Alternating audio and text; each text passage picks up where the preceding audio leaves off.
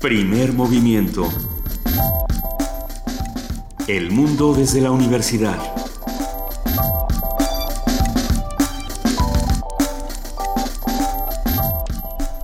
Muy buenos días, son las 7 de la mañana con 5 minutos. Hoy es precisamente 5 de julio y estamos aquí en primer movimiento. Buenos días, Miguel Ángel Quemain, ¿cómo estás? Hola, Luisa, buenos días. Muy buenos días. Buenos días, Juana Inés de ESA, ¿cómo estás, jefe de información? Muy bien, muchas gracias. Buenos días. Eh, a todos, a todos los que nos a escuchan. todos los que nos escuchan, que ya están de vacaciones, a los que no están de vacaciones eh, también. Yo pensaba que ya todo el mundo estaba de vacaciones, pero no es así. No, es que no solamente como dos alumnos de la UNAM. algo. Cuando uno orbita el planeta de Copilco el Bajo, cuando uno orbita en lo más bajo de Copilco el Bajo, este, parece que el mundo entero se comporta de la misma manera. Y no. Y viera uno que no. Y sin embargo, los vacac los eh, los universitarios sí están de vacaciones, o casi todos los universitarios están de vacaciones, es. algunos no estamos, pero, eh, pero lo que seguramente sí están haciendo es hacer su lista de pendientes de hora en vacaciones. Ahora en vacaciones, ¿qué sigue? Ahora en vacaciones voy a arreglar mi librero, por ejemplo. Y ahí están los libros tirados durante, durante vacaciones y vacaciones y periodos y periodos. Ahora en vacaciones voy a la tesorería a arreglar ese problema del agua. Ahora en vacaciones. Voy a, voy a sacarla del SAT. Ah, los del SAT, sal- bueno, eso. Voy a ver lo de mi credencial de lector ahora sí en vacaciones. Esa me sonó conocida. A ver, ¿cuántos de aquí tienen su credencial de lector del INE? Bien, ay, todos. Ahora, bueno, Bueno, está es muy que bien. se los acaban de dar porque son unos escuincles, salvo Paco y Arturo. Dice Paco, yo tengo 22, no me estén molestando. Tenemos mucho de qué hablar en este programa. Sí, creo que todos vimos ayer eh, la extraña declaración de Javier Duarte, que, además a mí me sonó como de vu porque según yo ya habían dicho que ya se regresaba, pero que no, que sí, que no. Y bueno, pues ya ahora sí es eh, oficial, oficial que Javier Duarte regresa a nuestro país a más tardar en 15 días, supuestamente habrá que ver qué es lo que ocurre y habrá que estudiar este esta- estas estas declaraciones extrañas, que si uno se burla, que si uno no se burla de ellas, bueno, él, le- hemos notado que tiene otros planes y siempre tiene otros planes, ¿no? Entonces, Sí, que, que burlarse, pues es un poco reírnos de nosotros mismos. O sea, es, el, Es que es es de lo el- que hablábamos ajá. ayer con Lorenzo Meyer, hasta qué, hasta qué grado es sano eh, tomarlo, tomarlo todo a broma, ¿no? a pesar de que nos estén dando tanto material, y hasta qué punto eh, queda, en eso se queda la reflexión, como también este rumor que empezó a circular el fin de semana, del que no hemos hablado, que empezó a circular el fin de semana pasado, de que Montiel estaba muerto, y empezaron a salir una serie de memes y una serie de comentarios cuando en realidad pues pues es un señor que nos debe muchísimo ¿no? este económicamente y política y, y, digamos como país nos debe un montón entonces también bueno pues eh, hay que pensar qué entendemos por justicia y desde dónde estamos abordando la justicia sí. Pues con, con eso, con eso empezamos, primer movimiento Y- esta mañana y tenemos muchísimo que discutir. Hay un curso de verano semanal que, que ya vamos a nuestra Sí. tercera sesión, Miguel Ángel. No vamos, no vamos a dar constancia de, de- de- del curso. Deberíamos de... Deberíamos de darla. pero es de reeducación maoísta nuestro Sí. curso de verano de esta semana este vamos a aprender todo sobre la separación de basura Muy bien. Sí, todas las dudas, todos los matices, este, por favor, hagan comunidad en Twitter, hagan preguntas. Es la oportunidad, es la última oportunidad de esta semana para saber cómo separar, dónde poner los huesos del pollo y dónde poner las servilletas con aceite, etcétera. Vamos a conversar, como lo hicimos desde el lunes pasado, con Marjorie González Vivanco, ella es divulgadora científica y bióloga de la universidad.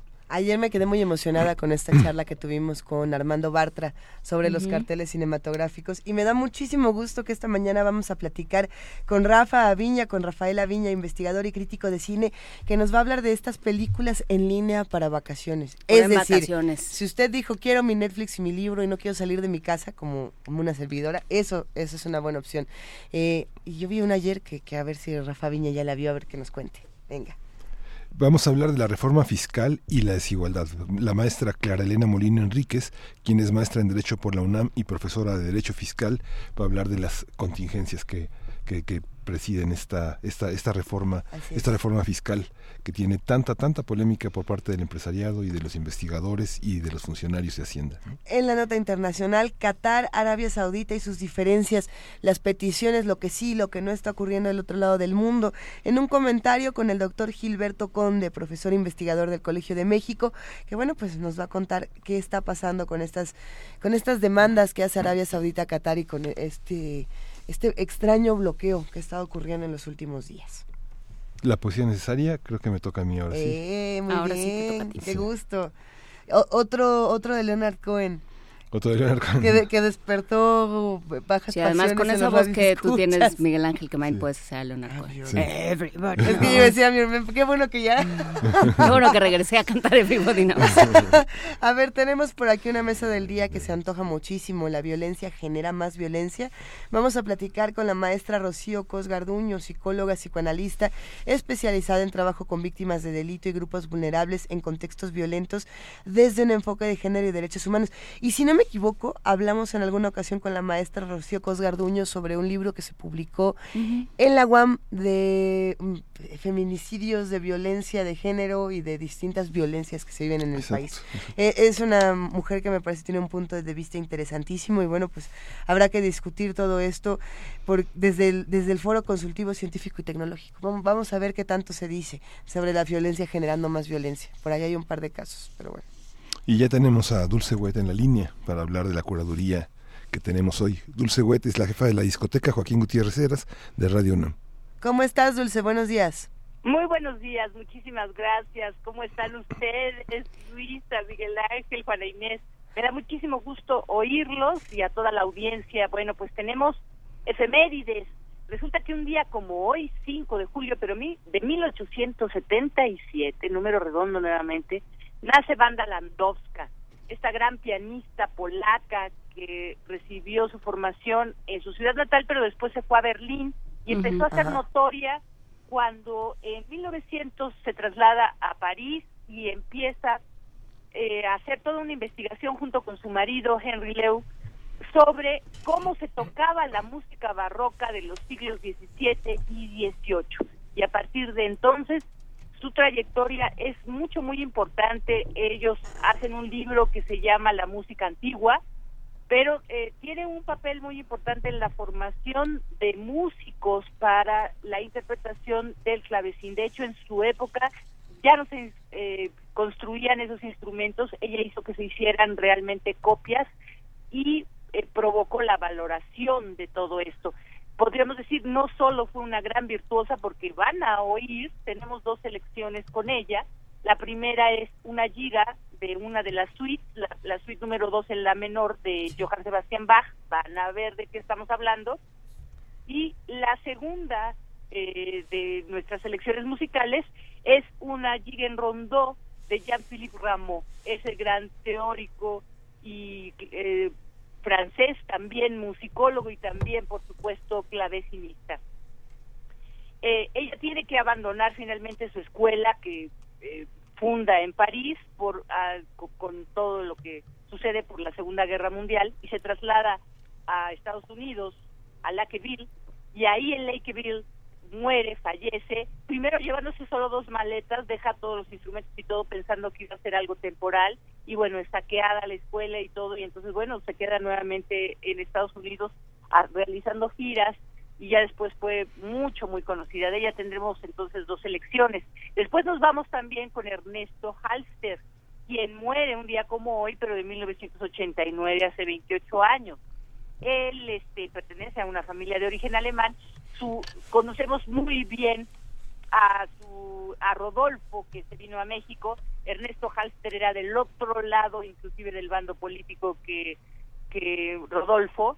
Bueno pero él eh, es dado a conocer por Adolfo Salazar a Manuel de Falla y él lo recibe lo abraza realmente como uno de sus principales alumnos.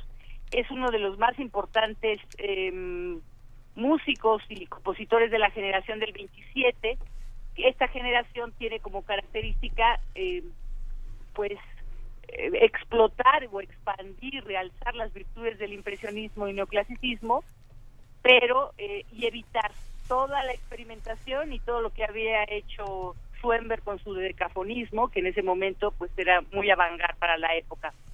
Por último, tenemos, eh, les quiero hacer una invitación a que pues niños y no tan niños vayan este y los siguientes fines de semana, pero este especialmente el sábado 8 y domingo 9 a las 2 y 14 horas, para ir a ver una ópera. Resulta que es cómo aprendió Nanita a hacer flan. Es una ópera de uno de nuestros compositores mexicanos, Enrique González Medina, que originario de Tijuana, Bajo California, se fue a realizar sus estudios tanto aquí en la FAM, en la Facultad de Música de la UNAM, como en Nueva York y Los Ángeles, y ahora es maestro de la Escuela Superior de Música del Instituto Nacional de Bellas Artes que está en el CENAP. Este es un estreno en español de esta ópera que, como te digo, cómo aprendió Nanita Cefran, se estrenó realmente primero en inglés en 2003 y 2004, bueno, en 2004, en enero de 2004 en California, y está basada en un cuento de Ghislaine Campbell. Esto es un montaje de la compañía Oleaje Escénica Lírica, y eh, ellos tienen como la intención de ir acercando a todo el público interesado, pero sobre todo a los niños, al mundo de la ópera, y entonces cada fin de semana van a poner una ópera diferente, aunque solo tenga dos días como temporada, pero con dos funciones cada día. Entonces, bueno, pues si quieren, nos arrancamos con Johann Sebastian Bach y la banda Landowska, escuchando su giga de la suite número 2 la sexta parte de esta maravillosa suite en la menor. Sí, pero antes de arrancarnos con Bach, eh, Dulce, ¿nos puedes volver a dar los datos de la ópera para los que queramos ir? Ay, claro que sí. A ver. Les decía, eh, vamos a escuchar de hecho música que tenemos de él, de Enrique González Medina, algo que se llama Marinero de Canto Marino. Son tres piezas en canto marino, vamos a escuchar o marinero. Eh, pero la ópera se llama cómo aprendió Nanita a hacer flan. Está basada en el cuento de Gissin Campbell, es con la compañía Oleaje Escénica y va a ser el sábado 8 y domingo 9 a las 12 y a las 14 horas en el Teatro de las Artes, allí en el CENAR. Entonces, bueno, pues... Excelente, Dulce Wet, nos encanta la idea. Seguramente les gustará. Claro que sí, ahora lo, lo, repetimos y ponemos los detalles en redes para que todos los que estén interesados asistan a esta ópera para niños, como aprendió Anita a hacer flan. Pero por lo pronto nos vamos con Bach. Dulce Wet, muchísimas gracias. De qué, Juana Inés, que estén todos muy bien, que tengan muy buen día. Gracias, Dulce, un gran abrazo. Dulce, muchísimas gracias.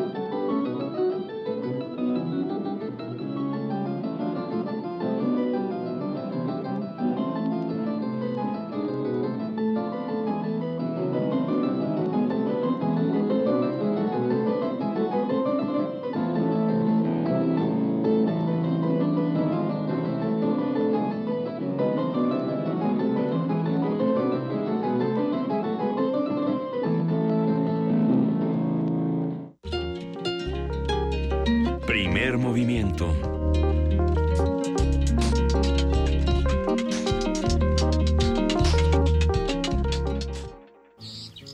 Curso de verano radiofónico. Divide y vencerás. Ambiente y ecología con Marjorie González Vivanco.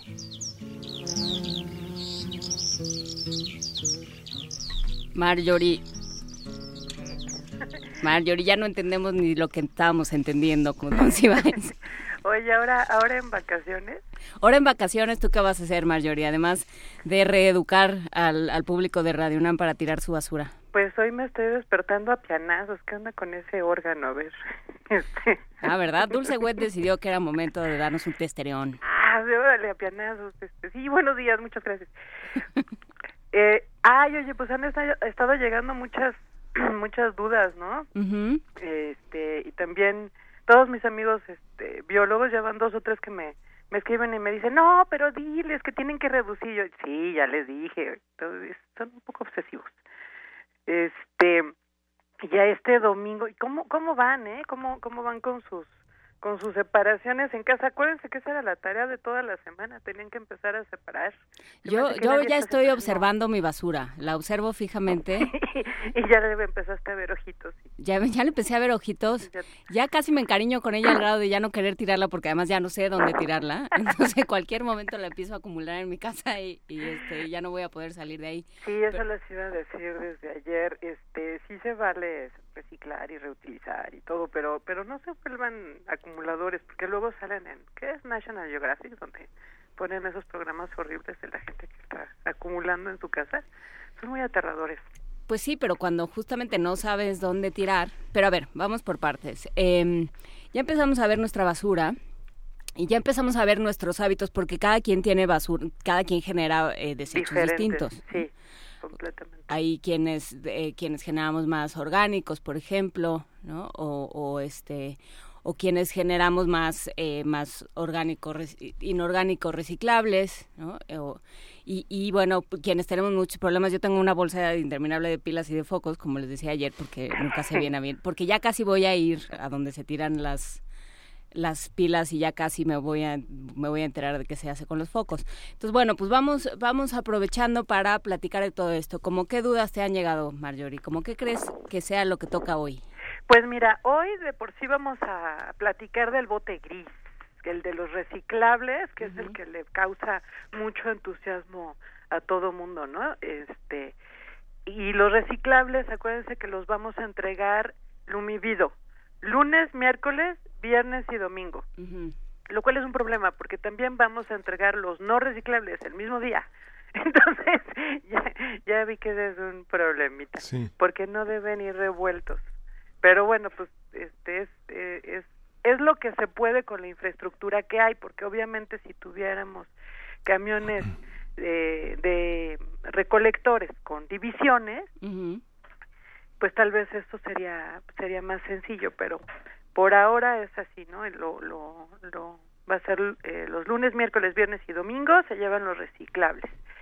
Entonces me estaban preguntando, por ejemplo, que dónde van los empaques de medicamentos. Nos, mandaron una foto con los empaques de Los la- la- blisters que se les llaman porque tienen aluminio y tienen plástico.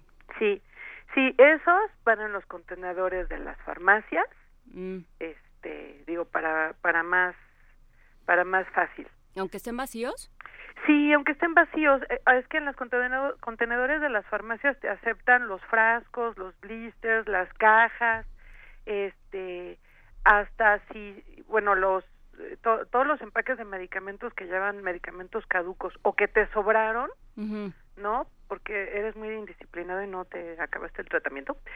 Este, por ejemplo, o no, bueno, luego los tratamientos no están, com- o sea, los tratamientos están hechos, más bien los empaques están hechos de tal manera que un tratamiento te implique comprar caja y dos media. o tres, sí. Ajá, entonces sí, tampoco. sí, sí, son son mala ondita, entonces ya eh, es como como los empaques de salchichas, ¿no? Que vienen ocho salchichas, pe- bueno, seis salchichas, pero los de los bimbollos medias traen noches. ocho, entonces dices, oye, ¿por qué tengo que comprar otro empaque de? Sí. Sí, mala onda. Igual con los medicamentos, muchas veces los tratamientos este, exceden un, un paquete, ¿no? Entonces te sobraron las pastillas, ya no sabes qué hacer con ellas, también las puedes poner. Todo eso va sin dificultades ahí en los en las farmacias y se supone que todas las farmacias, yo yo sí he visto prácticamente todas las farmacias donde me he fijado tienen su su contenedor de de residuos. Ajá, para esos residuos. Oye, Mayori, pero mucha gente tiene el hábito de, de, sacar todas las cápsulas y pastillas de los de los contenedores y vaciarlas en el inodoro. Eso es, eso, es muy salvaje, ¿no? Resistentes a todos los antibióticos. Ajá. Sí, sí, es una Pero digo, yo sí, yo, yo lo he escuchado de muchísimas personas, pero eso no se debe de hacer, ¿no? No, no, ¿sabes qué? Están, hay, se están encontrando anticonceptivos, o sea, diluidos, uh -huh. en las aguas de la Antártida. Porfa, no hagan eso, porque además por ejemplo, en el caso de los anticonceptivos, este eh, resulta que sí afectan las hormonas de los pececitos y entonces así eh, tienen funciones muy similares con nosotros. ¿Tienen bigote? Le salen bigotes, se ponen de mal humor, acné. Pobres pescaditas, o sea. No, pero pero justamente eso, no, todo eso se absorbe y, y este sí. y se vuelve al agua y por eso estamos resistiendo todos los antibióticos, entre otras cosas. Sí, sí, bueno, este, porque los estamos diluyendo, porque además, pues llega finalmente por nuestra orina, ¿no? Porque no, pues eso no se, no se le da tratamiento, tampoco es tan fácil quitarlo del agua y luego en lugar, en México, en lugares como México que pues no tratamos las aguas, pues menos. Entonces, este, sí está llegando a, a hacia zonas de de flora y fauna silvestre y bueno pues a otras comunidades no que también uh -huh. qué culpa tienen de que nosotros nos andemos empastillando. Entonces sí no hacen eso. Para mucha eso gente mucha gente lo hacía para que no fueran este reutilizadas las cajas de tratamientos incompletos claro. y se comercializaran de una manera clandestina no sí. No ya está o sea en ese sentido estaba bien porque no había dónde ponerlos pero uh -huh. ahorita sí ya hay. Este de hecho las cajas por ejemplo yo yo las yo las rompo la, las rompo con tijeras Uh -huh. igual para que no te vayan a dar un chocho pirata a alguien, ¿no? Entonces, uh -huh. para evitar la piratería de chochos, este, pues sí, yo trozo las, las, las cajitas y le quito las etiquetas a los frascos y demás, pero ya llevándolos a los contenedores de las farmacias, pues también hay más seguridad, porque la industria farmacéutica sí está cuidando uh -huh. esos contenedores. Luego nos preguntaron también, ah, nos estaba eh, comentando una, una radio escucha que no le reciben los envases de jabón en la zona de Toluca y Metepec y que pues está muy mal el como que no están reciclando por allá.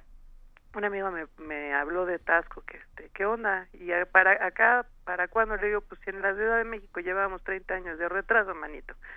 Entonces este me dijo sí luego Tasco es colonial pues no sí, todavía no salen del siglo, sí. todavía este, viven en el siglo XVI, pero no, sí, no viven en el siglo XVI. ¿En el, barro, ¿En el barroco o es el churrigueresco? Churrigueresco. Sí, sí. Marjorie, fíjate que ayer hice amigos este, de, de cuatro, cuatro, cuatro camiones de basura y les pregunté justamente eso, les, les pregunté si yo tenía la misma bolsa, del mismo color, con inorgánicos reciclables y no reciclables, ellos lo pueden distinguir y me dicen que sí, con, con que solo les diga que uno es recicla, reciclable y el otro no, ellos lo distinguen. ¿Tú lo, tú lo crees? ¿Eso, es, ¿Crees que eso va a operar? Pues lo que pasa es que ellos van a abrir las bolsas, porque la pepena va a seguir. Ajá. O sea, y, y, más mientras, primero mientras no tengan un, un salario, ¿no? Que este que yo ya que me estoy erigiendo en líder sindical en los trabajadores de limpia, pero es que de veras no tienen un salario. Entonces la, las van a seguir abriendo y las van a seguir pepenando, lo que no significa que las van a revolver, ¿no? No, no necesariamente, porque pues sí están estos incentivos económicos para ellos que la lleven lo más limpia posible.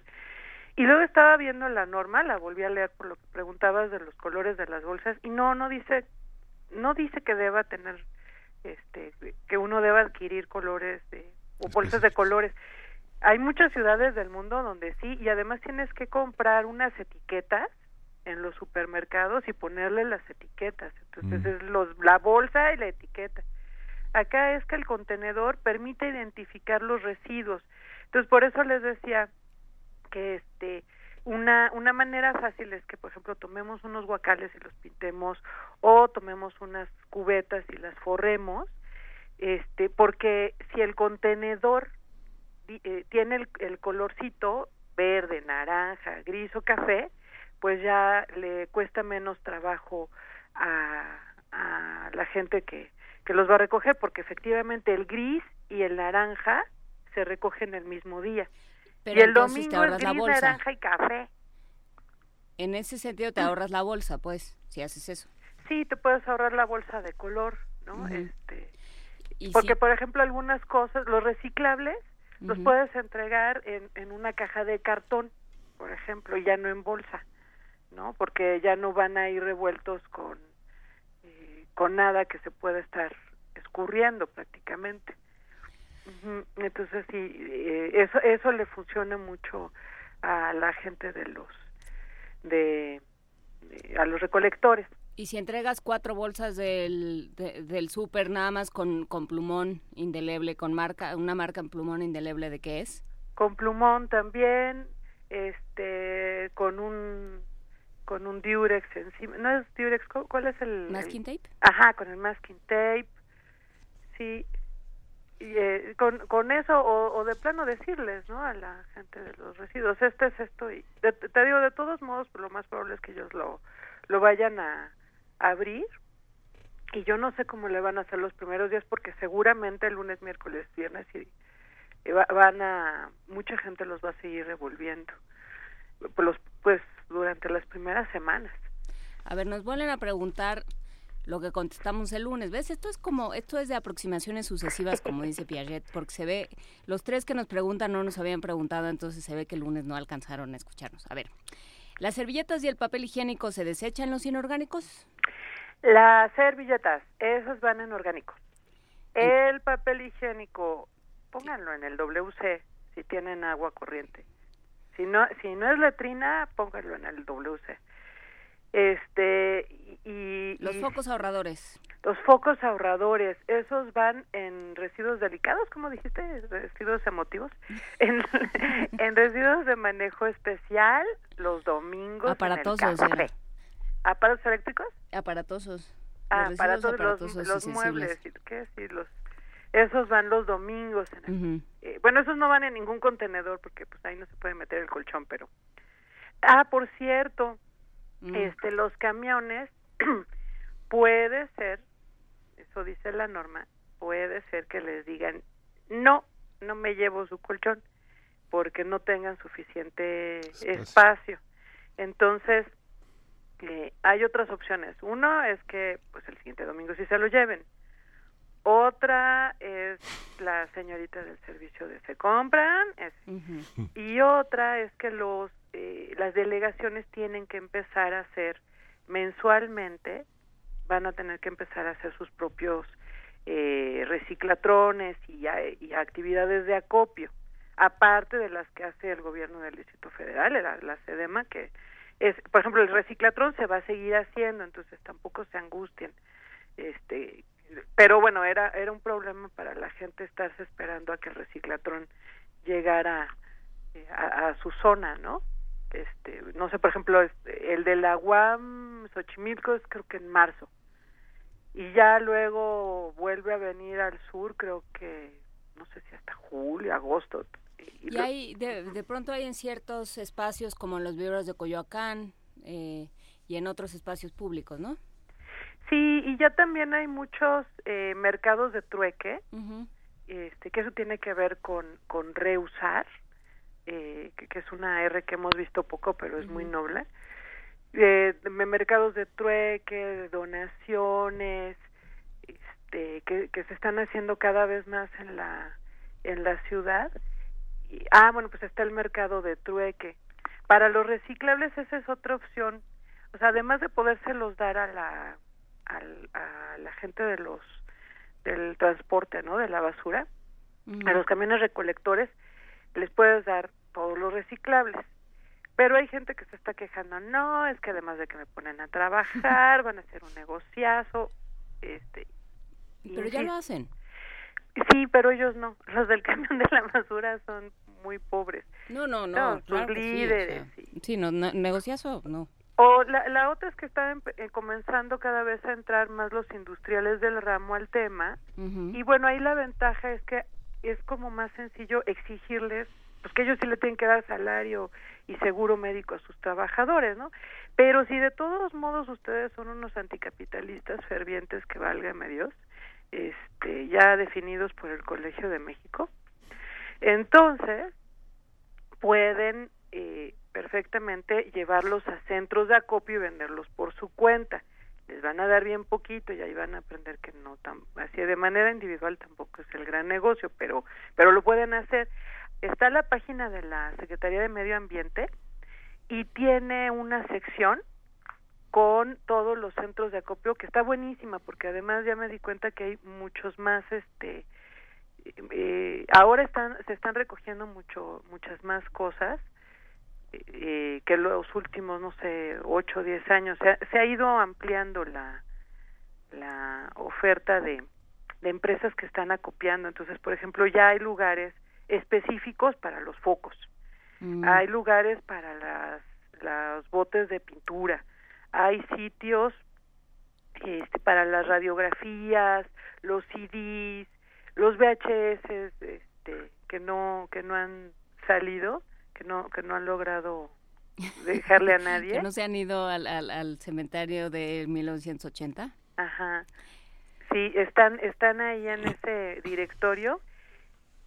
Y lo pueden buscar así como directorio eh, reciclaje sedema bueno, pero los que sí vamos a entrar al maldito juego del gobierno, eh, ¿dónde va el excremento de los perros? Pregunta Cocina Solar. Orgánicos. Orgánicos. Orgánicos. Y las servilletas, sí les dije, ¿no? Que van en orgánicos también. Sí. Andrea González nos pregunta algo importante. ¿Qué hacer con los orgánicos para que no generen tanto olor y descomposición si solo se pueden tirar los fines de semana? No, los, los orgánicos son martes, jueves y sábados. Exacto. Ahora, si hiciste un pachangón con barbacoa y carnitas y sobraron muchas mollejas y pescuecitos y todo eso, va a estar durísimo entregarlo hasta el martes, ¿no? Pues si lo hiciste el sábado, entregarlo hasta el martes está medio complicado, pero pero así está de por sí, ¿eh? O sea, lo, en la ley anterior también, este... Por pues ejemplo, mira, un, una la, opción es, es la onda del... De, o sea, es hacer la, la, la composta en casa Nada más que la composta en casa tampoco lleva los huesitos de la barbacoa. Uh -huh. Y la composta en casa menos, ¿eh? O sea, la composta del gobierno del Distrito Federal sí lleva todo lo de los alimentos, todo. Pero las compostas caseras no deben llevar este residuos de, de animales porque ahí es cuando se apesta mucho. Ya tiene uno que ser como cinta negra compostera para em empezar a meterle residuos animales y nunca lleva huesos porque uh -huh. los huesos no se deshacen.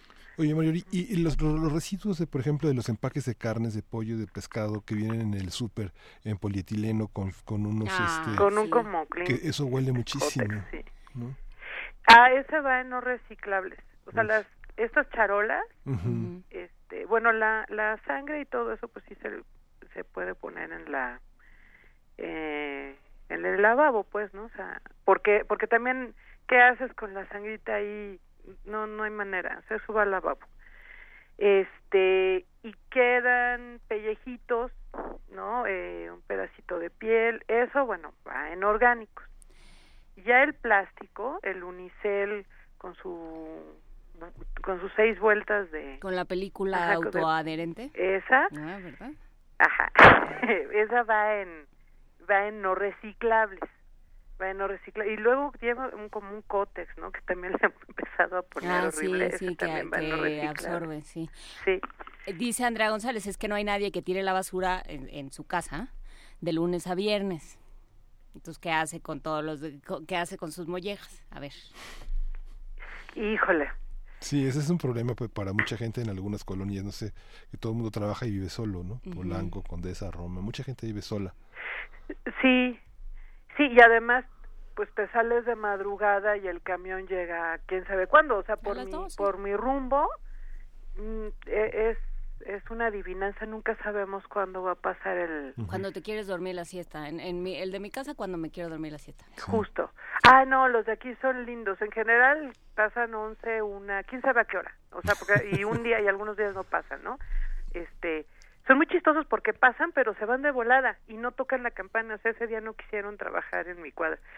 Pero los domingos tocan la campana a las 7 de la mañana para que no son muy amables o sea, el domingo no este pues yo le recomendaría eso que en, particular los los orgánicos este pues los pudiera compostar pero insisto el problema con la con todo lo de los eh, todos los residuos animales es que esos no pueden ir en la composta doméstica entonces y híjole, no se me ocurre, porque estaba pensando, bueno, si los congela, pero mm, pues no nos suena muy bien eso de andarlos congelando. Pues no, ahí, eh, o sea, lo ideal sería tener unos vecinos con los que te pusieras, te pudieras poner de acuerdo. De acuerdo. luego también eso se complica. Sí, o que hubiera contenedores comunitarios, ¿no? Donde, este, a la hora que sea, pasas, dejas tu residuo perfectamente bien separado y ya pues los del camión cuando pasan se lo llevan. Eso es el pan de cada día en Estados Unidos, en Europa, ¿no? Pero pero como también somos bien bien especialitos los mexicanos, entonces este conocí un ingeniero que se dedica a esto, que se dedicó a todo este asunto, era jefe de, del departamento de limpia en la Cuauhtémoc y luego en Tlalpan, y entonces el hombre tenía como 15 propuestas diferentes para hacer botes de basura, ¿no? Y decía, mira, este es para que no lo vayan a incendiar y este es para que no lo vaya, no se lo vayan a robar, entonces tiene las patas bien grandotas y lleva doble cemento, pero eh, esto el problema es que los voltean muy fácil. Entonces era todo un catálogo de todas las cosas que le pasaban a los botes los primeros 15 días de su instalación entonces yo ahí entendí por qué no nos ponen botes de basura en la calle. O sea, dices que no, de verdad no duran los botes. Y además la gente lleva todos sus residuos, todos revueltos, y los pone allí. Sí. Este, entonces ese es, ese es un problema porque claro, lo más sencillo para todos sería que estuvieran esos contenedores. Entonces yo creo que sí, pues la, la idea de Juan Inés es lo, eh, ponerse de acuerdo con otros vecinos, sobre todo para poder dejar martes, jueves y sábados los los orgánicos, ¿no? que son que son los que apestan, pues los otros efectivamente los puedes tener. Si les das una enjuagadita, se pueden quedar ahí toda la semana, no tiene mucho problema, ¿no? Sí, lo que sucede es que, por ejemplo, como hablábamos el lunes, el sindicato, en la sección número uno de trabajadores de limpia y transporte es muy poderosa y durante muchísimos años impidieron los eh, los centros de acopio porque este impedía que hubiera propinas. Ese fue, ese fue el motivo que eh, la gente vivía de las propinas. En centros donde hay muchísimo circulación de comercios, pues no, porque ellos tienen una igual a la semana y no les importan las eh, y no les importan las propinas, porque en centros como Polanco, Condesa, Roma, los ciudadanos consideran que forma parte del servicio y no tienen por qué dar propina. En códigos postales como como delegación Cautemo y Milpalta les sigue dando propinas. Sí. Entonces es una cosa que, tiene que ver con eso. A ver, y una última pregunta, Marjorie. Este, sí, desde luego el problema de la basura es fundamental en cualquier en cualquier centro urbano, muy mal manejado en, en México y bueno, pero pero bueno, pues esa es, esa es otra discusión. Por lo pronto vámonos a lo que podemos hacer nosotros. Pregunta eh, arroba almondais, ¿los reciclables van clasificados? ¿Solo el vidrio en un contenedor, solo el cartón en otro y así? No, no, todavía no llegamos a esa super sofisticación. Digo, si lo quieres hacer, adelante, no, no lo necesitas. No, no lo necesitas. Hay países donde, por ejemplo, el vidrio se pone por colores, ¿no? Y nada de que andas revolviendo el vidrio. Pero no, aquí ya nos damos de santos de haber llegado a este punto de la vida. Este, no, eh, los, todos los reciclables este, se pueden poner en el mismo contenedor gris para que se lo lleven lunes, miércoles y viernes y cuáles son los reciclables. Papel y cartón, cajas de, de, cartón corrugado, papel bond, cuadernos, libretas, libros, revistas, cartulinas. Los libros mejor donenlos en general, a menos que sean los manuales de la... De la Sony este, Trinitron. Ajá, de, la Sony Trinitron, del Atari.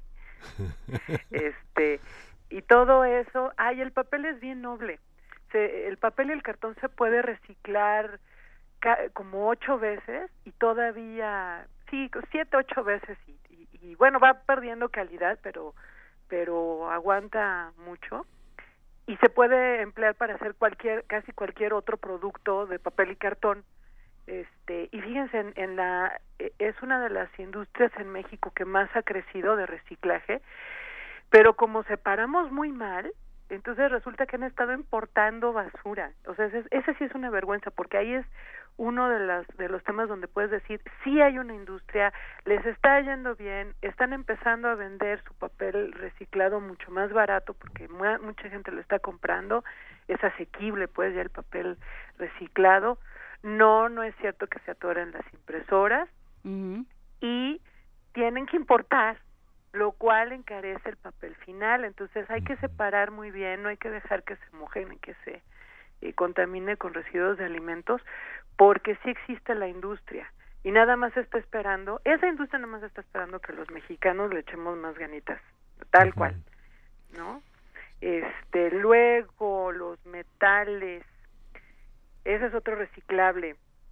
Los metales son toda la chatarra, las eh, todas las latas de refresco o las latas de atún, eh, obviamente el papel aluminio, los rines de coche, las latas de latón, las chapas de las puertas, todo eso se puede aprovechar.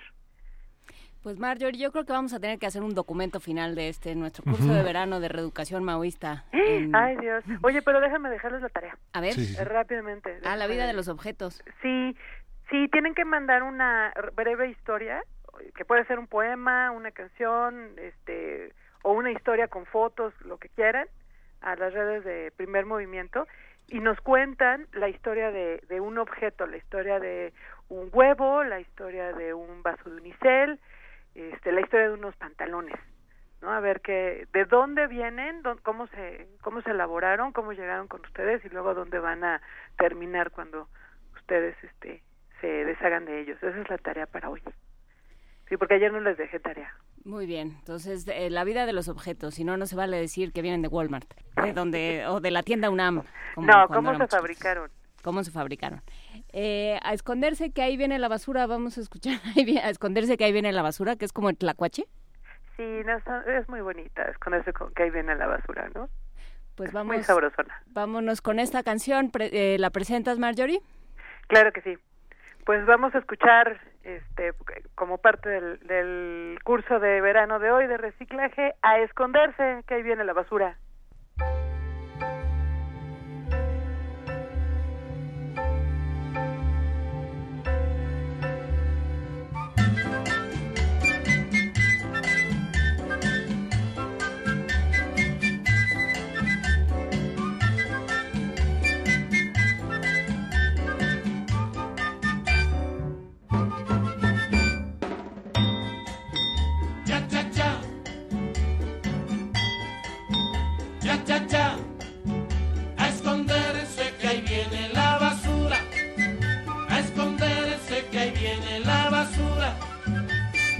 Cuando siento la campana por allá, con el ritmo de un alegre cha-cha-cha, ya se acerca el basurero a llevarse lo que no sirve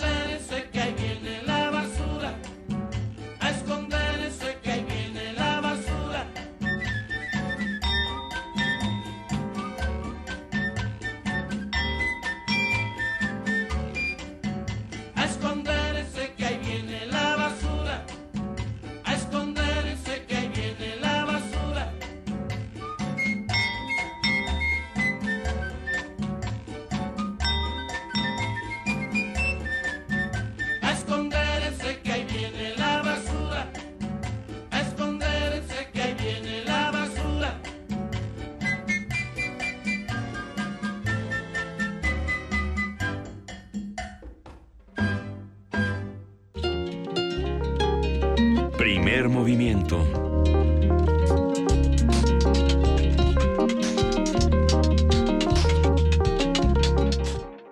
Ya son las 7 de la mañana con 52 minutos y para todos los que se van a quedar por acá en vacaciones con nosotros y quieren ver películas en línea, ya está en la línea de primer movimiento Rafael Aviña, investigador, crítico de cine y autor de uno de mis libros consentidos para vacaciones, mejor conocido como Orson Welles en Acapulco o El misterio de la Dalia Negra.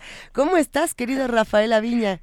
Hola, querida Luisa, ¿cómo estás? Buenos días. No me canso, ¿verdad? Pero es que es un gran libro para vacaciones. ¿Cómo, cómo va todo en el cine y qué vemos en línea actualmente? Pues, bueno, fíjate que, que esta cuestión de la línea, del streaming, de estas nuevas plataformas, la verdad es que están haciendo un trabajo impresionante que no hizo en su momento, eh, pues lo que fueron los los videoclubes, ¿no? La verdad es que eh, quizá ahora veamos con mucha nostalgia aquellos videoclubes que íbamos, este, a los de videocentro o incluso los videoclubes independientes.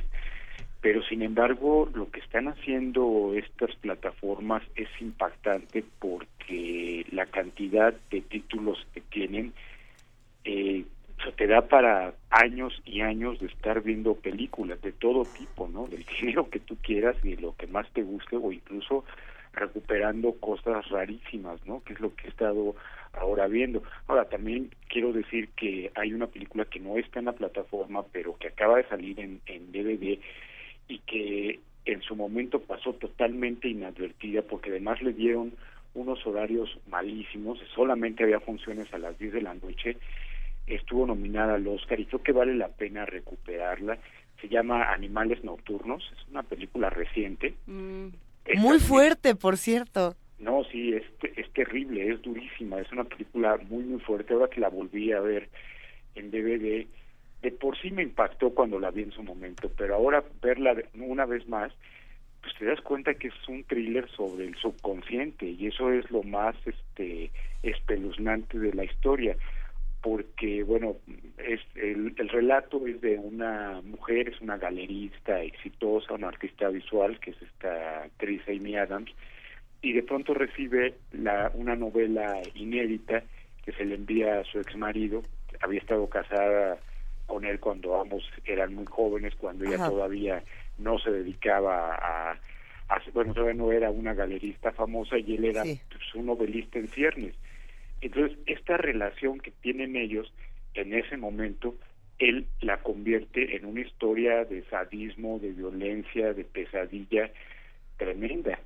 Y eso es lo más aterrador de la historia porque lo que él va contando es una ficción, pero es una ficción que está inspirada justamente en toda esa frustración, en todo ese dolor, en todo ese odio que existe que existió en esa relación hacia el final y la verdad eh, la película es memorable. Eh, ¿Otra vez cómo se llama, Rafael Aviña? La película, hola, hola Juana, ¿cómo, ¿Cómo estás? Perdón. Así nomás como el borras me fui, perdón. Parece que me criaron los lobos, pero es que me emocionó la película. Dime. Hola Juana, este, y, me, y aprovecho para mandarle un abrazo también a Miguel Ángel, este animales Acá anda, te mando un abrazote. Animales nocturnos. Hoy hay que decirlo, eh, Rafa Viña, sí, en efecto es difícil conseguir esta película, o por lo menos en línea no era tan sencillo conseguirla con, con buena traducción en, en subtítulos, porque no estaba, digamos, en las plataformas digitales legales, por así decirlo. Y no es que uno se meta a ver cosas ilegales a internet, las cosas simplemente están. Eh, pero, pero es un gran thriller y mucho es lo que... Había una crítica que a mí me parecía muy divertida que decía, ¿para qué quieres ver 50 sombras de Grey cuando existen animales nocturnos? ¿no? Yo no lo sé, no lo sé porque no... ¿Para qué quieres ver 50 sombras de Grey? bueno, está en Netflix, por ejemplo. Pero se me hace una gran recomendación. Eh, ¿Qué otra recomendación tenemos como para estar en, esta, en estas vacaciones adentrándonos precisamente en estas películas fuertes? Para nuestra nuestra lista de hora en vacaciones. De hora en vacaciones. Bueno, hablando de otras películas fuertes, pero sumamente divertidas, la verdad es que me también me sorprendió mucho y esa eh, la, eh, está justamente en Netflix, es Estación Zombie. Es una película de Corea del Sur sí. que pues o sea, remite a todo al, al subgénero de, de muertos vivientes y de zombies, pero lo que hace la diferencia con esta película es que todos los lugares comunes del género, digamos, pareciera que los reinventa, o sea, los aprovecha de una manera tan fabulosa, además el ritmo tan trepidante que tiene la película, hace que de verdad no te puedas mover del, del lugar donde estás. ¿no? Cuando yo la vi en su momento en el cine, de verdad estaba entre aterrado, divertido, eh, tenso en el, en el en el sillón. De ahora que volví a verla ya este en la sala, en la estancia de la casa, pues igual, o sea, no puedes no puedes este, despegar la vista de esta película porque es sumamente entretenida y yo creo que desde aquella aquel gran clásico que fue La Noche de los Muertos Sí. Vivientes de George Romero que ya el otro año cumple 50 años, por cierto, no había visto, no había visto una película tan buena, ni siquiera las series de televisión como Walking Dead, que es también bastante entretenida y tiene momentos muy buenos, pero yo creo que después de La Noche de los Muertos Vivientes, una de las mejores películas es sin duda Estación Zombie, que es eh, la historia de un, un hombre que va con su hija en un tren Sí, sí, sí. que- y que y que de pronto hay un virus letal que se expande por todo Corea del Sur y pues, todo el mundo empieza a enloquecer y todo el mundo empieza a convertirse en zombie, entonces ya no sabes quién es zombie y quién no. Ahí, ahí entra como una cuestión interesante, eh, quizá podemos discutirlo después de la pausa, Rafa Viña, para que te quedes unos minutos más con nosotros, pero sí, ¿cómo, cómo hacemos que estos géneros que ya están tantas veces narrados en diferentes espacios sigan siendo pertinentes? Eh, por, por cierto, Estación Zombies es una gran película, se estrenaron este, este año tres películas de zombies, bueno, Estación Zombie en realidad es de 2016, Melanie es la otra que tanto se discute que se va a estrenar en cine, pero que ya está en todas las plataformas digitales desde hace un año, y por otro lado también está la de Viene de Noche, que está en este momento en, en las salas. Y bueno, pues ya, ya cada quien nos dará su opinión. Pero ¿qué te parece, Rafa, si nos vamos a una pausa y seguimos hablando de películas para plataformas digitales? Por supuesto, claro que sí. Ahora, ahora, ahora volvemos aquí a Primer Movimiento. Primer movimiento. Hacemos comunidad.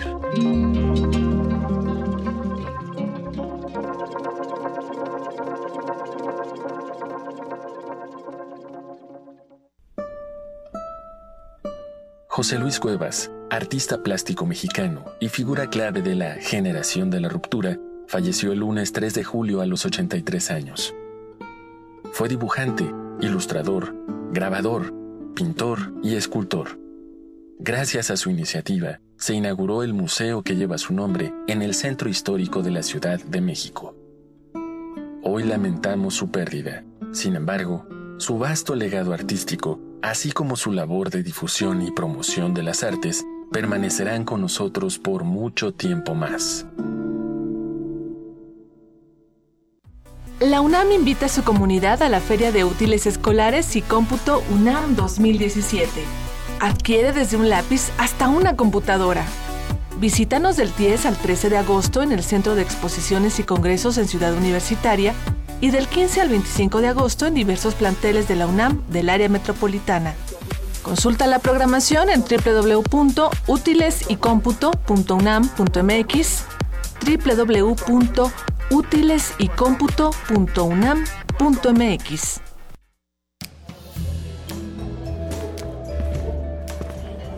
Qué raro. Estoy seguro de que apagué la tele antes de irme.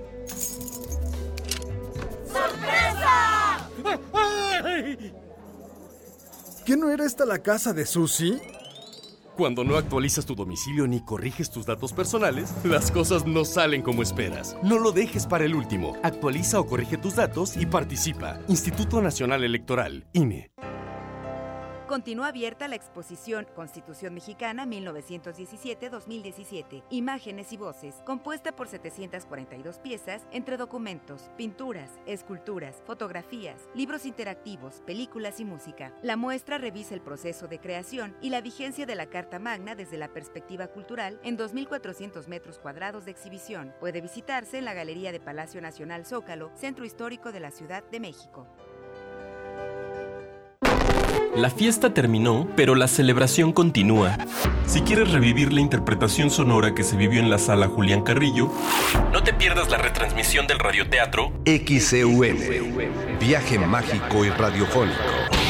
Viernes 7 de julio, 15.30 horas, y sábado 29 de julio, 17 horas, por el 96.1 de FM. Radio UNAM. Experiencia sonora. El mundo necesita creatividad, los medios, imaginación, y tú, la oportunidad de traducir tus ideas en papel. Radio UNAM te invita al taller de guionismo para medios, Storytelling, impartido por Alejandro Valdés Barrientos. Del 21 de agosto al 14 de septiembre, todos los lunes y jueves de las 18 a las 21 horas en el aula 12 Radio UNAM, Adolfo Preto 133, Colonia del Valle. Costos e inscripciones en www.radiounam.unam.mx. Tuya es la voz y de todos el cine, la radio y la televisión. Radio UNAM, experiencia sonora. ¡Hey tú! Sí, tú. ¿Tienes planes para vacaciones? No te quedes en casa. Ven al curso de verano para niños en Radio UNAM. Del 17 de julio al 4 de agosto. De 9 a 2.30 de la tarde. Habrá música, cuentos, baile, experimentos y harás nuevos amigos. Infórmate al 56 23 32 73. Va de nuez. 56 23 32 73. Hay cupo limitado. Ven y pásatela estupefantástico. Búscanos en redes sociales. En Facebook como Primer Movimiento UNAM y en Twitter como P Movimiento o escríbenos un correo a primermovimientounam@gmail.com. Hagamos comunidad. Seguimos aquí en la segunda hora de primer movimiento, Juana Inés de Esa, Miguel Ángel Quemay, Luisa Iglesias y estamos hablando con Rafael Aviña, investigador y crítico de cine y nos quedamos, querido Rafael, en, un poco en estas reflexiones de cuáles, las, cuáles son las buenas películas para ver en vacaciones en línea en estas nuevas plataformas digitales. O las películas que se nos fueron y que a lo mejor ya podemos eh. encontrar porque estábamos hablando de una con, Amy, con que no es Amy Kirsten Adams, Stewart. Kirsten Stewart esta, esta muchachita que vimos, creo que por primera vez en Crepúsculo, en esa bonita, en, en, esa bonita caracterización de la niña que sufre con cara de plástico, pero que después se reveló como una gran actriz, por ejemplo, en este, en esta película que se llamó Fantasmas del pasado y que tuvo una gran recepción y que sin embargo muchos no alcanzamos a ver. Esa, eh, en efecto, o sea, esta chica, incluso un poquito antes, tiene una película eh, que bueno tuve oportunidad de ver en algún festival se llama Las nubes de María. Eh, también ahí me pues me sorprendió porque yo me quedé con la idea pues de estas niñas que no pasan de esas películas este pues de moda no como era lo de Crepúsculo. Y aquí pues alternaba nada menos que con Juliette Binoche. Y es una película francesa de Olivera Sayas la, Las nubes de María una película también muy pues muy atractiva, muy interesante también. Ella es como la asistente de esta actriz famosa que es Binoche, pero claro, esta película, la de los fantasmas del pasado, pues la, la película sorprendió mucho, le fue muy bien, eh, aunque en cartelera aquí en México se perdió. Sí, estuvo 10 minutos. Se, exacto, se puede recuperar y incluso también es eh, una de las protagonistas de otra película extraordinaria que hizo Woody Allen, eh, Café Society. Y que también es otra película que pues igual se puede ver porque es otra cinta que también pasó sin pena ni gloria. Tristemente las, las últimas películas de Woody Allen no han tenido la recepción que uno pensaría. Café Society es de esas películas en apariencia menores y es toda una reflexión eh, moral sobre el fracaso amoroso. Es, digamos que Café Society y Animales Nocturnos parecen hermanas gemelas, o sea, son historias que prácticamente cuentan la misma historia, nada más que una desde un nivel de thriller sádico de pesadilla y la otra de, de una historia digamos melancólica eh, nostálgica y que tiene que ver con los años 20 y 30 y el jazz y todo esto. Oye, Rafa, ¿y qué pasa cuando los altos intelectuales, los académicos, todos los que están en la UNAM dicen, "Eh, hoy no quiero eh, un thriller eh, sádico, satánico, porque quizá eso es lo que to- estoy viviendo todos los días y a lo mejor me quiero echar una Porque palomera? eso se llama corregir, corregir exámenes. Ajá, que dicen de pronto, "A ver, quiero, quiero una para relajarme, ¿no? Y, y, y buscan Para en reírme. Netflix o para reírme y se encuentran con una serie de películas, ya sea para jóvenes, ya sean comedias, eh, que son algunos en apariencia dirían light, pero que tienen mucho contenido y, y mucha carnita que se puede disfrutar. O no, o a lo mejor simplemente son No, para, es que para- a mí el término para la light no me, no me gusta porque... porque Porque no cosas- Uno se necesariamente, puede reír y pensar al mismo tiempo. Cuéntanos, Rafa, de, de, de ese otro lado, ¿qué nos podemos encontrar? No, sí, sí, eh, o sea, sin duda este, se puede uno encontrar muchísimas cosas y sobre todo muchas cosas que se pueden este, eh, recuperar. Yo les voy a hablar de una película que a lo mejor, de, o sea, de entrada se puede decir, bueno, pues es que, que voy a ver este vejestorio, o sea, porque la verdad es que literalmente es un vejestorio. Sin embargo, tiene, o sea, tiene dos cosas que ya la hacen sumamente atractiva. Primero, era una, es una película mexicana, les voy a hablar de una película de 1946, tenía por lo menos dos décadas perdida que pues yo siempre la intenté encontrar, jamás la encontré, o sea, no existía en ningún lado, no estaba grabada de la televisión y ahora que revisaba lo de Claro Video, que es quien tiene realmente lo más sobre cine mexicano, recupera una película que tiene el otro punto que es bastante interesante, es que está inspirada en un caso real que sucedió en 1945. La película se llama Ya tengo a mi hijo y la y es una cinta de Ismael Rodríguez, el director de Nosotros los pobres, ustedes los ricos, los hermanos del hierro. Entonces ya con eso pueden imaginar hacia dónde va este melodrama. Pero lo curioso de la película es que narra la historia de un niño que desapareció, que fue raptado, un niño de dos años y medio, se llama Fernandito Boigas. Eh, lo robaron prácticamente a las puertas de su casa en la calle de Liverpool, en la colonia Juárez, en un descuido de la mamá. Entonces, eh, en aquel, en ese momento, cuando el niño desapareció, o sea, los diarios, eh, la radio y los diarios, este, eh, los periódicos narraban esta historia prácticamente como si fuera una telenovela, como si fuera un folletín, o sea, todos los días aparecían eh, nuevas pistas o nueva información sobre lo que estaba sucediendo.